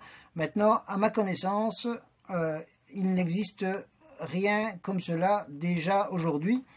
Et euh, de manière quasi certaine, ça j'aurais déjà lu des choses à ce sujet, il n'y a en tout cas rien qui est euh, accessible depuis l'extérieur de la Chine à des chercheurs. Parce que même dans, disons, dans un développement idéal du point de vue de la recherche médicale dans lequel ces données seraient, les données médicales seraient anonymisées quand même ou pseudonymisées, mais ensuite bien mises en commun, la probabilité que ce soit aussi mis en commun avec avec euh, les pays en dehors de la Chine, euh, ça n'est pas euh, du tout certain, évidemment. Même si, n'oublions pas que le, enfin, sauf le, séquençage, par exemple, du virus de la Covid, le premier, ça a été fait, je pense, par des Chinois et ça a été mis à disposition de tous. Mais c'est, évidemment, enfin, la, Chine, ce sont des processus extrêmement complexes. Euh, c'est extrêmement difficile de savoir euh, vraiment euh, ce qui s'y passe, mais en tout cas, dire qu'il n'y a pas de préoccupation de la, de la vie privée, là c'est excessif. Il y a des préoccupations de la, de la vie privée qui existent, mais il y a à côté de ça un système autoritaire. Ok, très bien. C'est vrai que c'est important de préciser, c'est très compliqué aussi finalement de, c'est pas noir ou blanc, quoi. Il y a, il y a beaucoup de nuances. Même si toi, tu es, tu es moins loin. oui, ouais, la, la Chine. plus, plus concerné, euh, parce qu'effectivement, il y a eu pas mal de d'opposition entre euh, les autorités australiennes et les autorités chinoises sur plusieurs choses. Donc, euh, ouais. Mais c'est c'est une bonne question et c'est quelque chose pour lequel les autorités de santé, notamment en Europe, gagneraient à essayer de, s'impliquer, mais ça n'est pas ça. C'est vrai qu'en plus, on se rappelle que bah, au niveau de la médecine, la Chine, il y avait donc, euh, je crois que c'était en 2018, le fameux euh, professeur qui a, utilisé les, les utilisations génétiques sur des embryons humains pour la première fois dans l'histoire sans aucune considération éthique. Euh, ça a sidéré la communauté scientifique. bon, et c'est difficile. Alors, il s'est fait réprimander, il est, je crois, sous, sous arrêt. Enfin, en gros, il est, dans une surveillance, quoi, et puis il peut plus trop exercer. Mais on ne sait pas ce qui se passe dans d'autres universités, c'est difficile de savoir exactement si. Euh, alors, bon, là, on va, on va fermer la porte, en tout cas la parenthèse sur euh, les data, et peut-être rentrer sur aussi euh, d'autres questions liées au vieillissement. alors, une question plus personnelle, c'est ce qui concerne, étant donné ton, bah, ta passion et tes, recherches, tu, sais beaucoup de choses sur l'état de la recherche sur le vieillissement. Est-ce que tu euh, personnellement essaies d'appliquer certaines euh, de ces euh, découvertes, en tout cas, on va dire des bonnes pratiques pour, mieux vieillir? Donc, ça, peut être des trucs simples comme la, pratique sportive, ou alors, je sais pas, il y a des, tout un tas de molécules. Tu as, mentionné la metformine. Est-ce que c'est quelque chose qui, te semble être intéressant à prendre Ou la NAD, resveratrol, ça a été aussi mentionné. Il y a tout un tas de, de molécules. Est-ce que soit est-ce que toi, personnellement, tu, te dis, je, prends ça, j'essaie de, vieillir le moins? Donc, euh, je dirais, euh, malheureusement, ma conviction est que euh, aujourd'hui, ce dont nous disposons pour vraiment aller au-delà de, de nos limites biologiques, comme dirait un des spécialistes du domaine, Miroslav Radman, c'était le titre d'un de, ses livres. Donc aujourd'hui, nous avons peu, relativement peu de choses il y a eu euh, dans, euh, l'histoire des chercheurs pour la longévité, il y a eu beaucoup de, je dirais presque de modes hein, ou de, convictions euh, successives. Il y a eu, il y a très très très longtemps, c'était la grève de testicules. Ça c'était, ça c'était il y a près d'un siècle. il y a eu les hormones, il y a eu les vitamines. Euh, la metformine, ça c'est plus récent et c'est encore euh, très utilisé. Resveratrol, euh, les antioxydants. on parlera tout à l'heure de ce qui concerne le sang jeune. Mais aujourd'hui, pour autant qu'on sache, finalement, pour ce qui permet d'avoir le plus de chances de vivre plus longtemps en bonne santé, c'est encore tout simplement ce que vous disait votre grand-mère. Hein. donc c'est ne pas ni trop ni trop peu dans tous les, dans tous les domaines. Donc, euh, euh, de l'exercice, euh, mais pas déraisonnable, de la nourriture équilibrée avec peu, peu de graisse et de sucre et même la question par rapport à ça, quelque chose qui était qui est qui, a aussi été beaucoup défendu, c'est ce qu'on appelle la, restriction calorique, donc le fait de manger moins que ce qui est euh, euh, au départ conseillé en, ayant les mêmes apports, en ayant les apports vitaminiques, euh, mais moins d'apports caloriques, donc restriction calorique. Ça, ça a probablement un petit effet, mais, mais ça a un effet plus important chez les animaux de petite taille qui ont une courte vie que chez les animaux de grande taille avec une vie longue, c'est-à-dire les, les, humains. Oh, pour faire un peu d'humour, par contre, ça donne l'impression de vivre beaucoup plus longtemps parce que c'est tellement difficile. Mais voilà, donc, euh, donc malheureusement, je pense que euh, tous les produits qui sont euh, promus pour la longévité, hein, qui sont en, vente, d'ailleurs, souvent à des prix, de temps en temps à des prix totalement déraisonnables, il n'y a probablement rien qui en tout cas, il n'y a rien qui, de manière euh, non discutée, permet de vivre plus longtemps en bonne santé. Euh, sinon, euh, je dirais, tous les longévitistes en prendraient. le seul médicament relativement reconnu, c'est la metformine. Là, il semble bien, mais même là, il y a des contestations que ça ait un effet globalement positif. Je dirais aussi de manière générale, c'est ça. Il y a le, corps humain a des mécanismes de fonctionnement et quand il y a quelque chose qui se dérègle, on peut, avec des médicaments, avec des, euh, des comportements particuliers, euh, améliorer les choses. Mais pour une personne qui a déjà euh, un comportement correct et qui a eu, entre guillemets, qui n'a pas eu de malchance à la loterie génétique, il n'y a pas grand-chose à faire. Hein. Et donc, Marion a déjà plus de chance à la loterie génétique que nous, puisque les femmes vivent toujours plus longtemps que les hommes de, de 3 ou 4 ans. Et c'est bien la preuve que c'est euh, pour les durées de vie extrêmes euh, d'abord quelque chose de génétique, puisque l'homme le plus âgé de l'humanité, c'est jamais un homme, c'est toujours une femme. Euh, bien avant Jeanne Calment. Je pense que depuis qu'on a des informations fiables sur la personne la plus âgée dans l'histoire, la plus âgée, l'humain le plus âgé, euh, c'est toujours euh, une femme. Et, de loin d'ailleurs, parce qu'aujourd'hui, euh, à, un moment, l'homme le plus âgé avait 111, 111, ans, maintenant 112, et la femme la plus âgée a 118 ans. Donc c'est vraiment. et Jeanne Calment, la plus âgée, jamais 122, et l'homme le plus âgé, jamais, je crois que c'est 115 ou 117, je ne suis plus sûr. 115, je crois. voilà. 100, ah oui, je, fais un petit insert, sans compter que euh, quand vous voyez un article dans la presse euh, euh, sur un homme qui fait toujours son, quart d'heure de, jogging à 105 ans et encore plus à 125 ans, ça, ça, dit plus sur la qualité du journal que sur la qualité de l'information, parce que si c'est plus que 120 ans, vous pouvez être certain que c'est faux. voilà. Euh, maintenant, je reviens euh, au, cœur de la question. Donc, moi, j'ai eu la chance, entre guillemets, de faire un infarctus suivi d'un quatuple portage coronarien il y a maintenant euh, deux ans et demi. Et donc, je dois prendre de la, de, la metformine comme traitement, je dirais à vie. Donc, je prends de la metformine. Mais je ne, prenais pas de choses avant cela. oui, faire de, encore une fois, tout, ce que vous a dit euh, votre grand-mère, je pense euh, euh, pas grand-chose de plus et pas grand-chose de moins.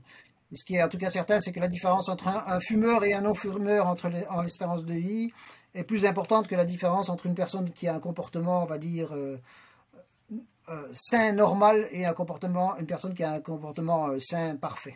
Oui, c'est vrai que je pense on, on, pourra aussi parler de l'obésité qui, qui, doit être certainement aussi dans la liste des, grosses différences. Oui, bien sûr. Hein, Quand je parlais d'alimentation, euh, donc c'est évidemment euh, euh, rester à un BIM d'environ 20 étant idéal, enfin, un indice de masse corporelle. Parce que d'un point de vue évolutionnaire, c'est sûr qu'on est plus fait pour survivre la famine que l'abondance.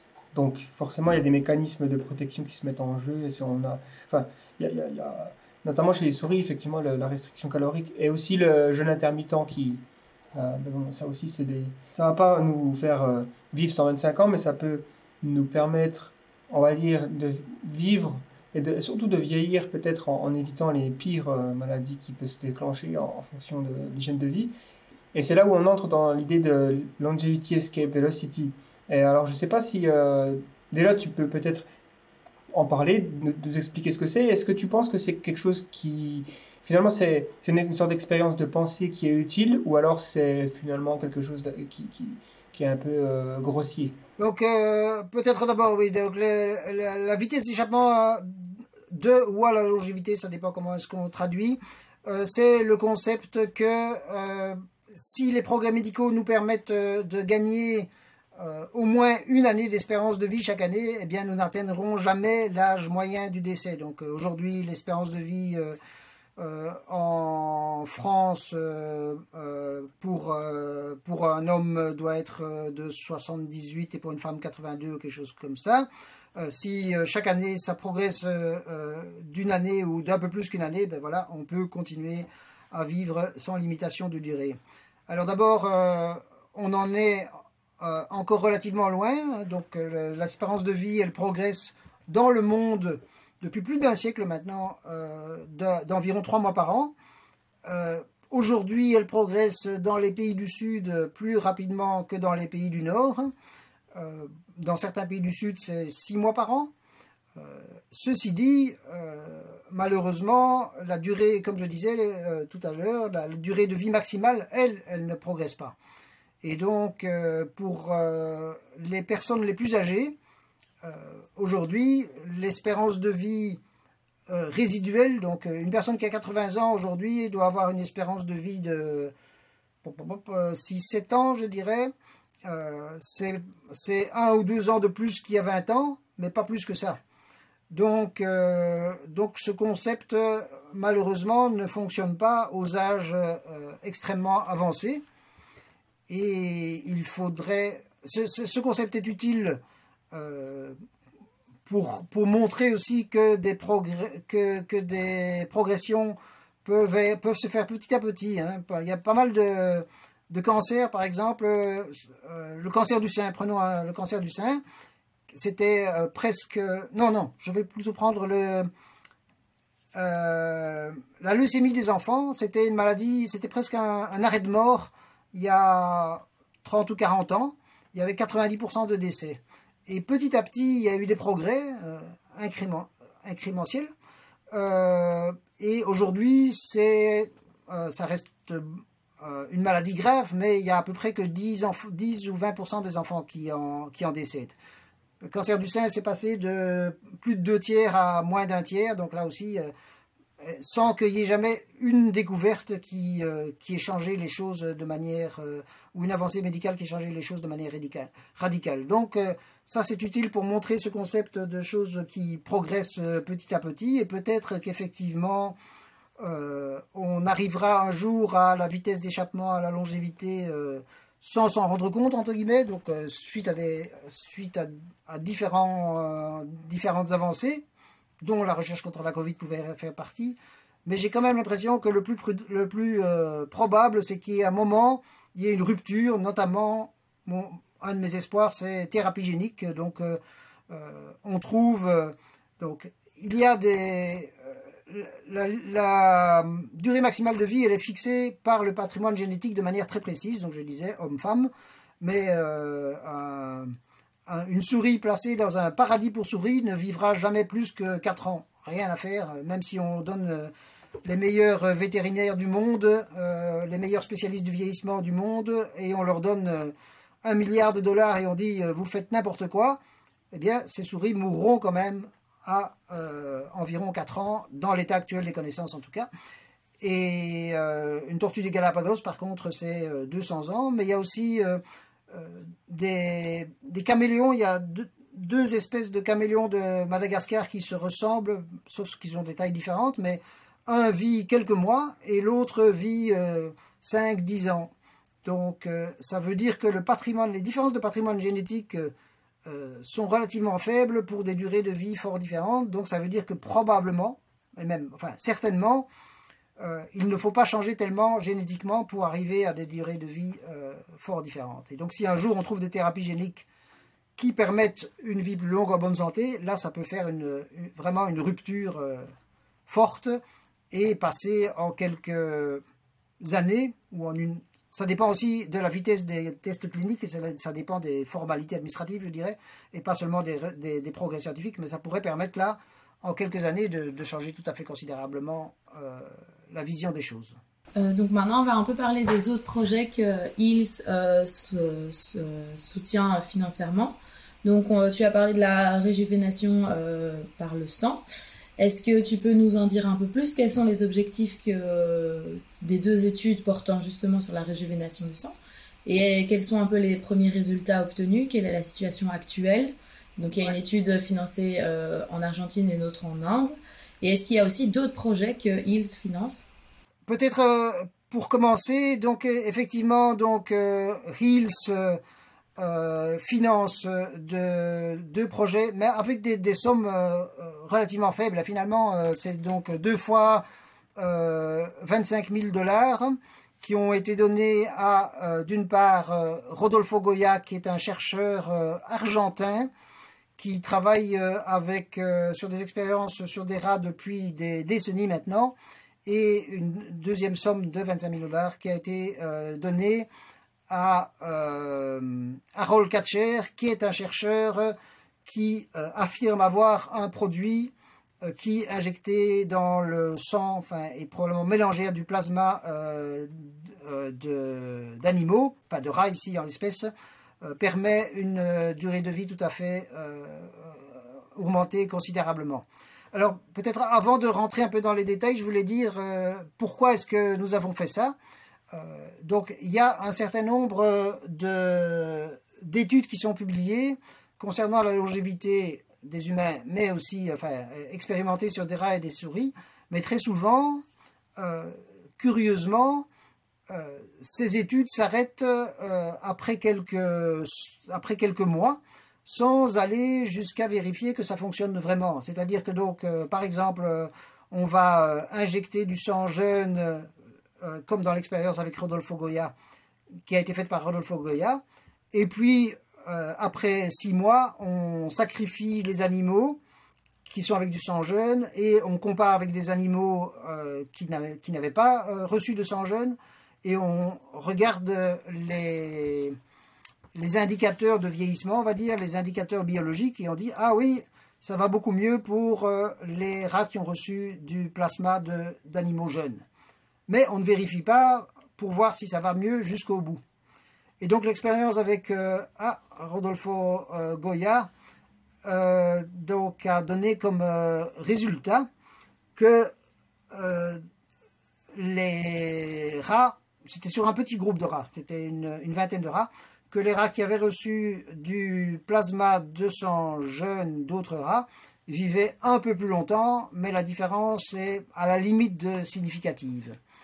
Euh, la deuxième expérience, c'est l'expérience avec, euh, euh, avec Harold Katcher. Donc Harold Katcher a écrit un article sur une substance, mais il ne souhaite pas dire quelle substance, qui permet à des rats d'avoir un, état de santé très très très nettement meilleur. Et donc là aussi, une expérience a été commencée. Et dans cette expérience-là, elle n'est pas encore terminée. Euh, et pour le moment, les résultats sont extrêmement positifs. Il n'empêche que si ça fonctionne, je pense qu'il faudra encore vérifier. Et pour moi, dans un monde idéal, et même, enfin, il serait plus que souhaitable que euh, Rodolfo Goya euh, donne évidemment les informations sur euh, ce qui est son produit. Voilà. Je, dois revenir un peu en arrière parce que j'ai oublié l'élément le plus important, c'est les expériences sont faites sur des rats qui sont âgés de 24 mois au départ de l'expérience, parce que le but c'est de voir quelle est la longévité et évidemment on prend des rats qui sont déjà âgés. Il faut savoir que la, durée de vie maximale moyenne, disons, d'un rat, c'est à peu près euh, un peu plus de 3 ans. Et donc 24 ans, ça correspond à, on va dire, euh, un être humain 60-65 euh, ans, même, même, si les comparaisons ne sont, ne sont pas aisées. Je voulais aussi dire que j'ai fait la, enfin, Reels a fait la même proposition à deux scientifiques connus, un couple de scientifiques connus qui s'appellent les Conboys, qui ont également fait des expériences extrêmement prometteuses avec du, du sang, du, du, plasma. Non, c'était là, c'était pas du, du, sang de rajeune, c'était du, du plasma et de l'albumine, euh, euh, donc euh, remplaçant du sang. Donc les expériences étaient extrêmement prometteuses, mais ils n'ont pas souhaité faire d'expériences sur des rats âgés, à mon très grand regret. Et je voulais ajouter pourquoi est-ce que Hills fait tout ça? Parce que il y a de nombreuses expériences de, longévité qui sont faites sans vérifier la longévité elle-même. Donc c'est tout à fait. Comme je l'ai dit, on prend des rats âgés, on met un produit et on regarde six mois après, mais on ne regarde pas si euh, ils allaient vivre plus longtemps ou pas, ce qui est quand même euh, le, but. Euh, et, donc je trouve ça assez fascinant que avec des sommes relativement faibles, on puisse, on puisse faire probablement progresser la science. Et j'insiste toujours sur le fait que c'est pas seulement pour essayer de trouver des choses, mais aussi pour, euh, j'appelle ça, fermer des portes. Donc, euh, si quelque chose ne, ne fonctionne pas, euh, ben, autant, le savoir pour éviter que, ben, pour éviter tout simplement que des gens pensent que ça va fonctionner et fassent l'expérience sur eux-mêmes, mais aussi pour éviter que des chercheurs aillent chercher dans des directions qui sont moins prometteuses que d'autres ça, c'est ce euh, qu'a soutenu euh, Hills euh, financièrement. Après, les, moyens de Hills, mais comme on a une association avec les moyens, ça vient souvent tout simplement de chez moi. mais donc, les moyens de Hills, c'est pour créer, organiser des conférences, publier une lettre mensuelle et pour avoir l'excellent travail de, Marion et de Virginie, mais qui n'est pas là pour le moment, euh, pour, euh, on va dire, euh, faire aussi d'autres recherches, suivre tout ce qui se passe actuellement dans ces domaines. et peut-être qu'on soutiendra encore d'autres études plus tard, mais on ne sait pas encore lesquelles. Par rapport à cette expérience d'avoir du sang jeune plus qu'une substance qui est supposée faire mieux vieillir des rats, est-ce qu'on sait euh, pourquoi? Qu'est-ce qui pourrait euh, expliquer euh, cette réussite S'il y a réussite, enfin, c'est quoi dans le sang qui fait que les organes ou le, métabolisme vieillit moins, moins bien, enfin moins vite et, mieux Donc on ne sait pas exactement de quoi il s'agit et c'est justement c'est ce qui est des problèmes parce qu'évidemment en termes éthiques et même tout simplement en termes techniques c'est pas envisageable d'avoir du sang de, jeunes en quantité euh, euh, euh, gigantesque pour rajeunir des personnes âgées.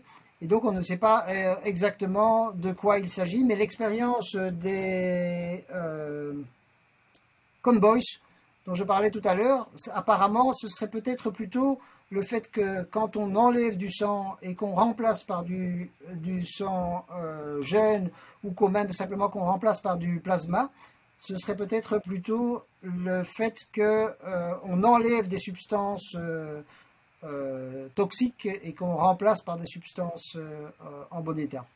Mais donc non, on ne sait pas exactement.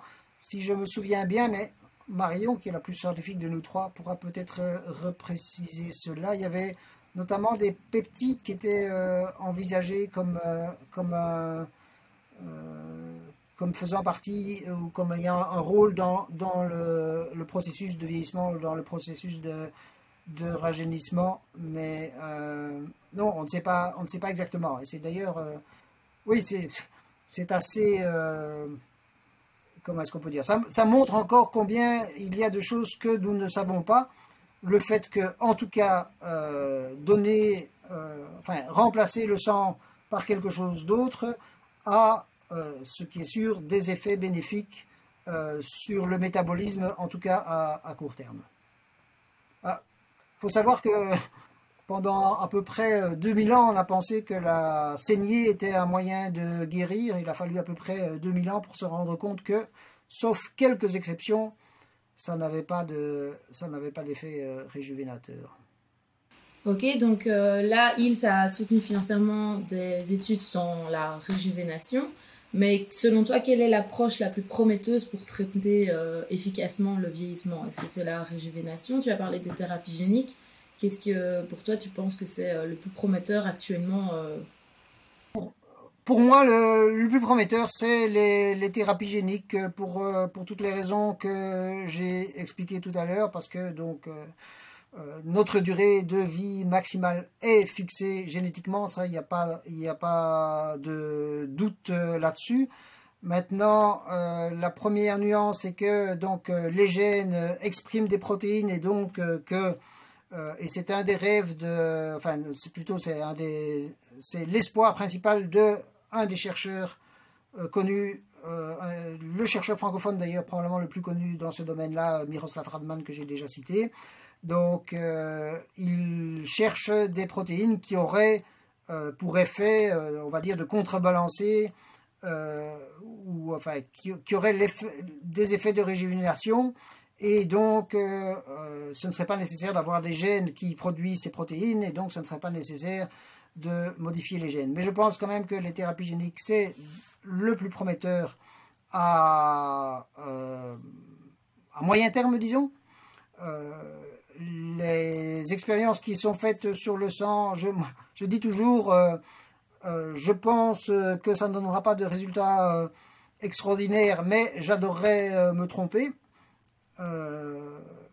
Et alors, on va dire, ça c'est pas c'est pas une piste dans un domaine précis, mais les progrès euh, les progrès informatiques, euh, les progrès du traitement de données, ça on en a déjà beaucoup parlé, mais aussi les progrès en matière euh, d'intelligence artificielle, tout ça devrait, pourrait nous permettre d'accélérer tout à fait considérablement les recherches médicales. Ce qui était une, source d'espoir il y a quelques années, à savoir IBM Watson, donc qui est un logiciel on va dire, une, application informatique euh, qui permet euh, d'analyser des données de manière euh, tout à fait spectaculaire, n'a malheureusement pas donné de, résultats tout à fait spectaculaires dans le domaine médical. Il y a IBM Watson et a IBM Watson Health. L'analyse par, par cette application informatique des données de santé, pour les médecins, ça n'a pas donné des résultats spectaculaires.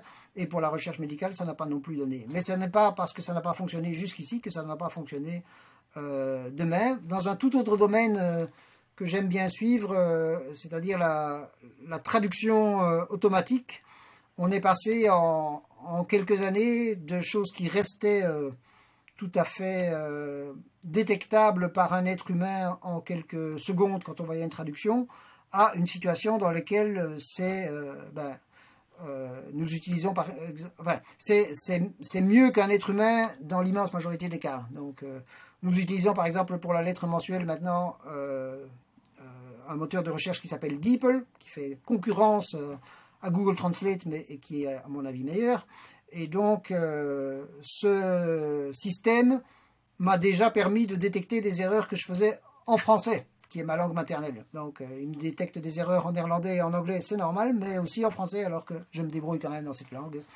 Euh, donc, euh, donc là, on est déjà arrivé, on est arrivé à un stade, alors qu'il y a deux domaines dans lesquels l'intelligence artificielle ne fonctionne pas encore de, de manière vraiment tout à fait performante et supérieure à, à l'humain. c'est, enfin non, un domaine que, qui me fascine aussi, mais, moins important, c'est les prévisions météo. Je trouve ça absolument extraordinaire que malgré tous les capteurs, euh, malgré euh, toutes les bases de données, euh, le meilleur, enfin, les, meilleurs systèmes au monde ne peuvent pas dire quel sera le temps dans deux heures. Et peut-être qu'il y a quelque chose de parallèle à trouver. Pourquoi Quelle est la raison pour laquelle les, systèmes les plus extraordinaires ne peuvent pas encore analyser les, les articles médicaux En fait, un système d'intelligence artificielle est probablement capable de j'ai encore jamais fait le test d'ailleurs, de, traduire sans faute un texte, un article médical, mais il n'est pas capable de l'interpréter sans faute. Peut-être qu'une des raisons, c'est ce qu'on appelle trash in, trash out, donc le fait que dans les articles médicaux, il y a des, euh, erreurs ou des choses, des, pistes incorrectes, et donc l'intelligence artificielle ne sait pas encore euh, détecter cela, ce qui est aussi normal puisque euh, même les meilleurs scientifiques au monde vont, se tromper parfois. Voilà, mais ça, ça reste un mystère pourquoi ça ne fonctionne pas encore, mais je pense que l'espoir de, on va dire, de phénomènes boule de neige positifs euh, d'accélération des progrès dans ces domaines-là euh, sont importants. On sait par exemple que dans le, un des domaines de la médecine, euh, l'imagerie médicale, là on est presque au passage, pour le moment, dans les domaines dans lesquels l'intelligence artificielle est la meilleure pour l'imagerie médicale, l'imagerie médicale est meilleure qu'un médecin, mais n'est pas meilleure que deux médecins. Donc on y est presque. C'est vrai qu'il y, a des disciplines comme euh, bah, tout ce qui concerne la, vision euh, par ordinateur, notamment, c'est quelque chose qui a progressé de manière exponentielle et qui est appliqué justement au diagnostic médical sur les radios. Et, euh, parce qu'une IA, elle peut voir. enfin, l'œil humain, il est susceptible de, percevoir des, détails dans les niveaux gris, mais peut-être 25 nuances de gris ou 50 si on, la, référence littéraire. Mais le, le, enfin, une intelligence artificielle, peut-être qu'elle peut voir 350 niveaux de gris. Enfin, et donc, euh, elle peut aussi comparer ça à une base de données et tout ça.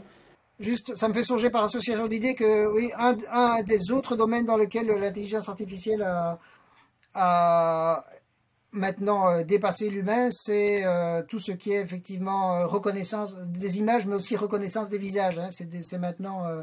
Mais, rien que là, c'est extraordinaire aussi combien l'intelligence artificielle parfois peut être bête, on va dire. Euh, je ne sais pas si vous connaissez le, si les auditeurs connaissent le site. Euh, enfin, il y a, y a, un site dont j'oublie le nom, mais qui permet de, de trouver, euh, de créer des, des photos artificielles qui ressemblent à des êtres humains. Et 10 personnes de, Zone existe, je pense que c'est le, le, nom du, du, site internet. Et quand vous voyez, c'est très spectaculaire.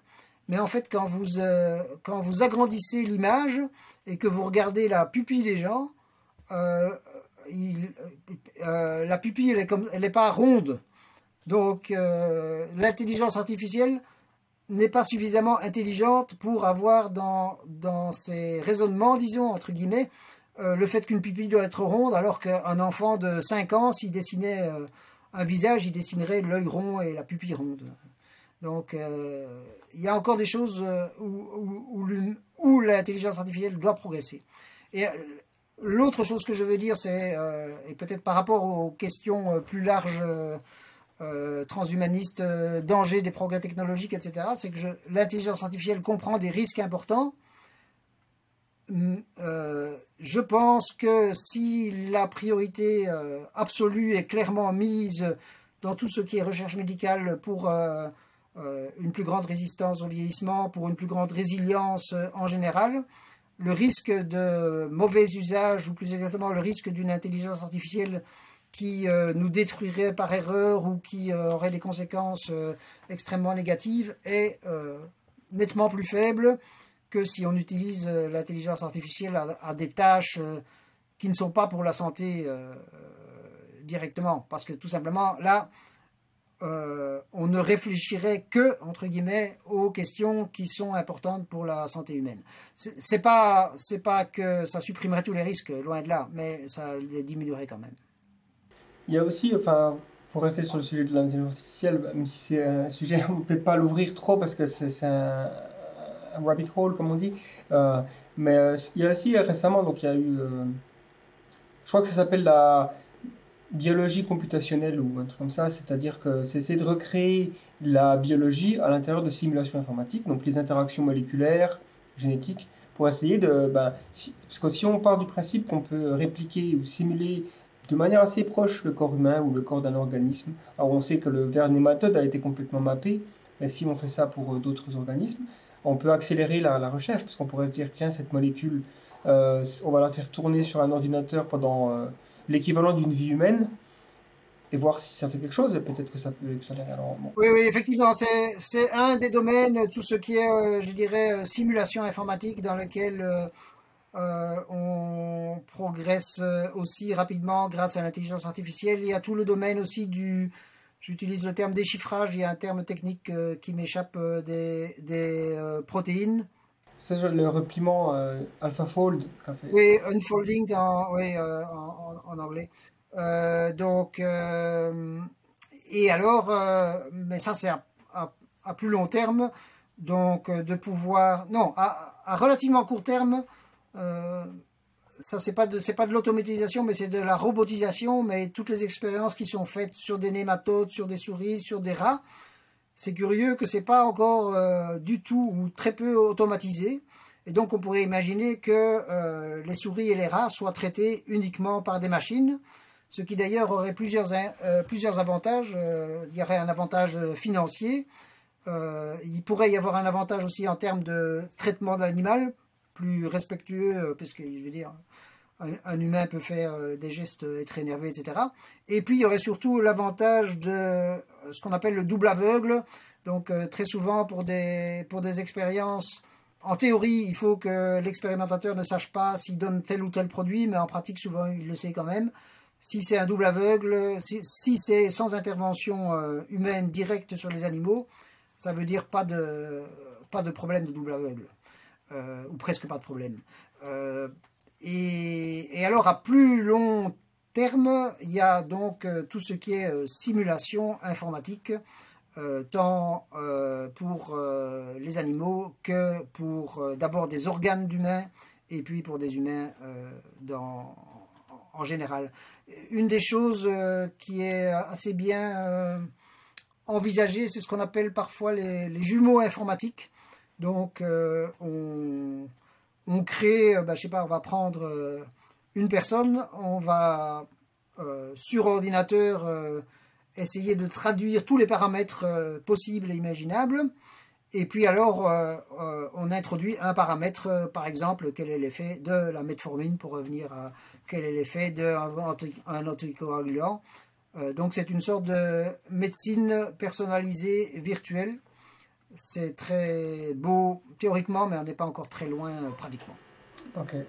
Alors, admettons qu'on y arrive, qu'on arrive à réussir euh, à trouver un remède, un traitement. Euh. À quoi ça pourrait ressembler selon toi? Enfin, je veux dire, le moment où on, se dit, ça y est, on, tient quelque chose. Est-ce que ça sera sur les souris? Parce qu'on peut imaginer, voilà, si on prend la personne la plus âgée au monde, elle a 118 ans, si on veut vraiment savoir si elle va vivre plus longtemps que Jeanne Calment, il va falloir attendre. Ben, du coup qu'elle ait 122, 123, 124, et là on se dit, boula. Mais on va peut-être pas lui donner euh, un, truc qui. J'imagine que ça va d'abord être en laboratoire. Et si on veut vraiment savoir si la longévité humaine, elle va être euh, étendue, bah, il faut attendre la vie d'une personne humaine finalement. Donc, euh, est-ce que j'imagine, les rats qui peuvent nous, enfin les souris qui, qui nous donnent des pistes de réponse un des spécialistes euh, du sujet, euh, parfois controversé euh, au bré de gré, dit depuis très longtemps, le jour où il y aura une souris qui vivra 5 ans, à ce moment-là, il va y avoir un effet d'emballement. Je, dirais, il y, a, la différence entre ce que j'espère et ce que j'imagine. Ce que j'espère, c'est qu'à un moment, il y ait la prise de conscience que c'est possible d'y arriver, et cette prise de conscience se ferait donc euh, effectivement par des animaux qui, qui, dépasseraient leur durée de vie euh, maximale euh, biologique, et alors que ça devienne une, une priorité au point de vue mondial, que ça devienne vraiment une sorte, un peu comme il y a eu le projet Homme sur la Lune, qui était un projet mondial, mais il était dû à une concurrence entre l'URSS à l'époque et, et, les États-Unis, mais c'était devenu un projet mondial. Euh, donc euh, ça c'est euh, c'est l'espoir. L'espoir aussi est, je dirais, une, exigence éthique, mais aussi sociale, politique, économique. C'est que si des thérapies sont trouvées, que ces thérapies soient, je reviens à l'idée, des biens communs. Donc ne soit pas avec des brevets. mais pour ça, je suis, s'il y a une mobilisation, je suis relativement optimiste sur le fait que, par, supposons, supposons que quelqu'un trouve entre guillemets la, la, pilule pour l'immortalité. cette, cette personne-là ou cette société-là, plus exactement, c'est quand même le plus, le plus probable, cette société-là aura le choix entre vendre très cher à une minorité et devenir euh, euh, l'organisation la plus haïe du monde, ou bien vendre pas cher du tout, ou même mettre à disposition euh, aux États pour moyennant des petites sommes, mais des petites sommes qui seront multipliées par des milliards, et puis devenir l'organisation, l'entreprise la plus populaire au monde. Donc je pense qu'il n'y a pas de, objectivement, normalement d'hésitation. Ceci dit, pour euh, revenir aux leçons de la Covid, j'avais oublié dans les leçons euh, négatives, je dirais, euh, la leçon négative, ou relativement négative la plus forte, c'est que malheureusement les brevets ne sont pas tombés. alors qu'il y avait eu pendant toute la recherche des, belles déclarations médicaments, euh, vaccins bien communs, etc., etc. Ça, ça ne s'est pas fait, particulièrement pas pour ceux qui sont les plus, euh, on dirait, les plus avancés euh, médicalement, parce que c'est ceux-là, évidemment, pour lesquels il y a le plus à gagner en, matière de, brevets. Donc, malheureusement, ce combat-là n'est pas encore gagné, mais mais il n'y a pas, pour, même pour les vaccins ARN, il n'y a pas un vaccin, il y a plusieurs vaccins. Tandis que s'il y avait une thérapie euh, j'imagine que les, pressions seraient énormes. Et alors, en plus de ça, évidemment, ça dépend s'il y a une, euh, euh, mobilisation avec des organismes publics qui s'investissent pour cela. Ben, ce seront des moyens publics et donc on peut imaginer, et surtout il faudra être prudent par rapport au fait que ces moyens publics aboutissent à des, à des connaissances euh, euh, sans brevet ou avec des brevets communs ou, avec, euh, on va dire, open source.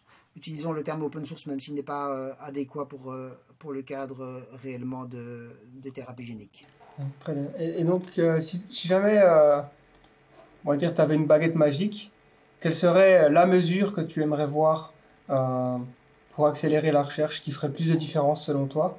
Qu'est-ce qui te semble être le, levier finalement à tirer qui permettrait le plus de bénéfices pour la recherche sur la longévité?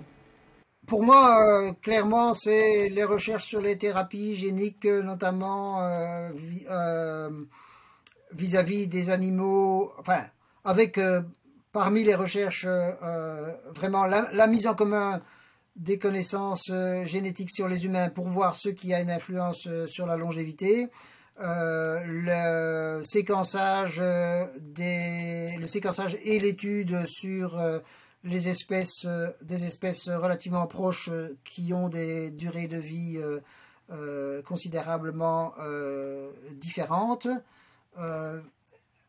Ok, mais maintenant je m'aperçois que jusqu'ici je n'ai pas parlé de, de l'aspect pour lequel nous progressons le moins en matière de santé, donc on, progresse euh, dans, toutes sortes de domaines euh, extrêmement rapidement, cancer, maladies cardiovasculaires euh, et maladies infectieuses maintenant. Mais pour ce qui concerne les maladies neurodégénératives, là, il y a le moins de progrès. Et donc, nous aurons, si on arrive à mettre fin à toutes les autres maladies, probablement qu'on continuera à avoir tous la maladie d'Alzheimer, et donc, euh, ça, c'est la. Je dirais même que c'est plutôt la première priorité, en fait, euh, les maladies euh, neurodégénératives, sachant que dans le domaine des maladies neurodégénératives, il y a des moyens considérables qui ont été mis en place au niveau européen, mais les avancées ne sont pas encore considérables. Donc, il y a le Human Brain Project, notamment, et le Human Brain Project, donc, qui est un projet européen euh, il y a aussi un projet un peu similaire aux États-Unis, il y a même un projet un peu similaire au Japon. Euh, il y a une branche, en Europe en tout cas, il y a une partie euh, maladie neurologique, donc Alzheimer en, pratique. Donc ça c'est vraiment... oui, je, dirais en ordre de priorité, c'est plutôt dans l'autre sens. Quoi. Donc meilleure compréhension, plutôt pas, seulement meilleure compréhension, parce que meilleur traitement des maladies neurodégénératives et puis tout ce qui est thérapie génique. Ça, c'est comme ça que je le ferai. Et tu penses que c'est une question de plus d'argent à, mettre en, sur la table? C'est quelque chose de plus de financement, plus de transparence, plus de, comme tu disais, la vie privée, enfin le, les données, plus de données. Donc c'est une question de une question de plus de mise en commun, ça j'ai déjà développé. Euh, donc euh, plus de transparence, mais aussi une question de changement de point de vue. Donc euh, se rendre compte qu'aujourd'hui la source principale de mortalité, c'est les maladies liées au vieillissement. Et puis, et puis, mais ça, ça sort un peu. Mais moi, je suis, je reste fasciné par ce côté euh, de plus en plus complexe de la vie sociale qui sort, qui sort de, de se créer des couches successives en perdant de, de vue le but final. Et même dans les organisations euh, dans lesquelles je suis actif au point de vue longévité, il y a finalement beaucoup de, de temps passé à des questions internes et des choses comme ça, euh, et pas suffisamment de temps euh, passé à, à vraiment des, questions de fond. C'est d'ailleurs la raison pour laquelle donc Marion et Virginie sont là. C'est aussi la raison pour laquelle il y a ce, ce financement de, de projets c'est ne pas faire seulement que de la théorie, mais essayer de faire des choses aussi euh, euh, vraiment concrètement. Et c'est la raison pour laquelle je partagerais mes données euh, médicales et de santé si je pouvais, mais je ne peux pas. Voilà, de facto. Et peut-être par rapport aux auditeurs, s'ils ont des, des pistes par rapport à des aspects mis en commun dont je que je n'ai pas abordé, euh, surtout qu'ils n'hésitent pas, euh, notamment avec toujours euh, un site internet de référence, des choses comme ça, parce que c'est sûr. Je, voulais, je, redis, il y a beaucoup, beaucoup, beaucoup d'initiatives et on ne peut pas tout connaître. Et donc, on connaît relativement bien, nous connaissons relativement bien ce qui se passe en Europe, plus des pays dans lesquels on a des contacts, probablement États-Unis, tout ça, mais il y a peut-être des choses qui se passent ailleurs et particulièrement la Chine, effectivement. En tout cas, on mettra euh, tout ce qui est lien pour en savoir plus et les contacts, tout ça, dans la description. Je vais finir par poser euh, une question qui est euh, finalement assez plus dans le spéculatif, vu qu'on est en fin d'émission. Essayer de partir plus dans la science-fiction, sur des thèmes qui restent liés au longévitisme. Il y a certaines personnes donc, qui se disent bon, ben, ça va peut-être être un peu juste pour moi de bénéficier de traitements voilà, effectifs pour vivre plus longtemps. Euh, pour obtenir cette immortalité. Donc, je vais aller euh, me faire cryoniser. Est-ce que, euh, qu'est-ce que tu penses, toi, de, de, cette solution pour essayer de se faire réanimer dans le futur Un futur qui, en théorie, aura avancé dans, en, sciences, en médecine, et donc sera capable? Ben, on se dit déjà, si le futur est intéressé pour réanimer les, les personnes du passé, c'est qu'il n'y a pas trop de problèmes dans ce futur. Ceux-ci sont en pleine guerre, tout ça. Il y a peu de chances qu'ils s'intéressent à réanimer les, gens du passé. Et, et une autre une autre, on va dire, euh, option, c'est euh, encore plus loin dans le futur, j'imagine, c'est le mind uploading, euh, qui est une sorte d'immortalité presque au sens, au, sens littéral, puisqu'on pourrait faire des backups de, sa conscience, et là, on, serait presque invulnérable du coup, tant qu'il y a de l'autre, tant qu'il y a de l'énergie dans le système. mais évidemment, ça pose des questions philosophiques et on n'a absolument aucune, aucune vraiment de raisons concrètes de penser que c'est possible, mais en même temps de penser que ça l'est pas, je pense, parce qu'on peut être relativement agnostique sur cette question. Enfin, je sais pas ce que tu en penses. La première euh, question, euh, c'est deux questions. Hein. Donc euh, la première question, la, la cryogénisation. donc je pense que c'est un espoir, on va dire. Hein. pour le moment, c'est sûr que c'est comment dire il n'y a aucun moyen de, entre guillemets, réveiller une personne qui est cryogénisée, puisque euh, la maladie dont elle est décédée euh, n'est pas euh, curable dans la plupart des cas encore, parce que rien que les produits qu'on met dans le corps suffiraient à, créer le décès, toutes choses étant égales par ailleurs, et puis parce que on n'a pas de moyen de, on n'a jamais encore réussi à faire euh, revenir à la vie des animaux de grande taille aucun mammifère, aucun, je pense aucun vertébré, sauf voilà. Donc ça c'est du côté, nous n'y sommes pas encore. Maintenant, comme c'est en envisageant des progrès technologiques à long terme, ben oui, c'est certain que la, probabilité d'y arriver si on a gardé le corps est plus importante que si on n'a pas gardé euh, le corps. Et que dire encore euh, Ceci étant, euh, moi je pense que notre rapport à notre fin aujourd'hui inévitable est tel que la plupart des gens même parmi euh, ceux qui sont euh, intéressés par le sujet, ne choisissent pas la, cryogénisation. Hein. C'est un fait. Euh, dans le monde, il n'y a que quelques centaines de personnes qui le font, et il y a des millions de personnes qui auraient les moyens de le faire, parce que contrairement, on, dit souvent c'est extrêmement cher, c'est cher, mais c'est moins que le patrimoine médian qui est laissé par une personne à son décès. Donc c'est 100 000 dollars, je pense, à peu près le montant. Euh, et euh, en passant, euh, parfois on dit oui, mais c'est des gens qui essayent de, de s'emparer d'argent et tout ça, c'est tous les organismes qui s'occupent de cryogénisation sont des organismes sans but lucratif. Et il y en a un qui est en train de se créer en, Allemagne et en Suisse, pour, information.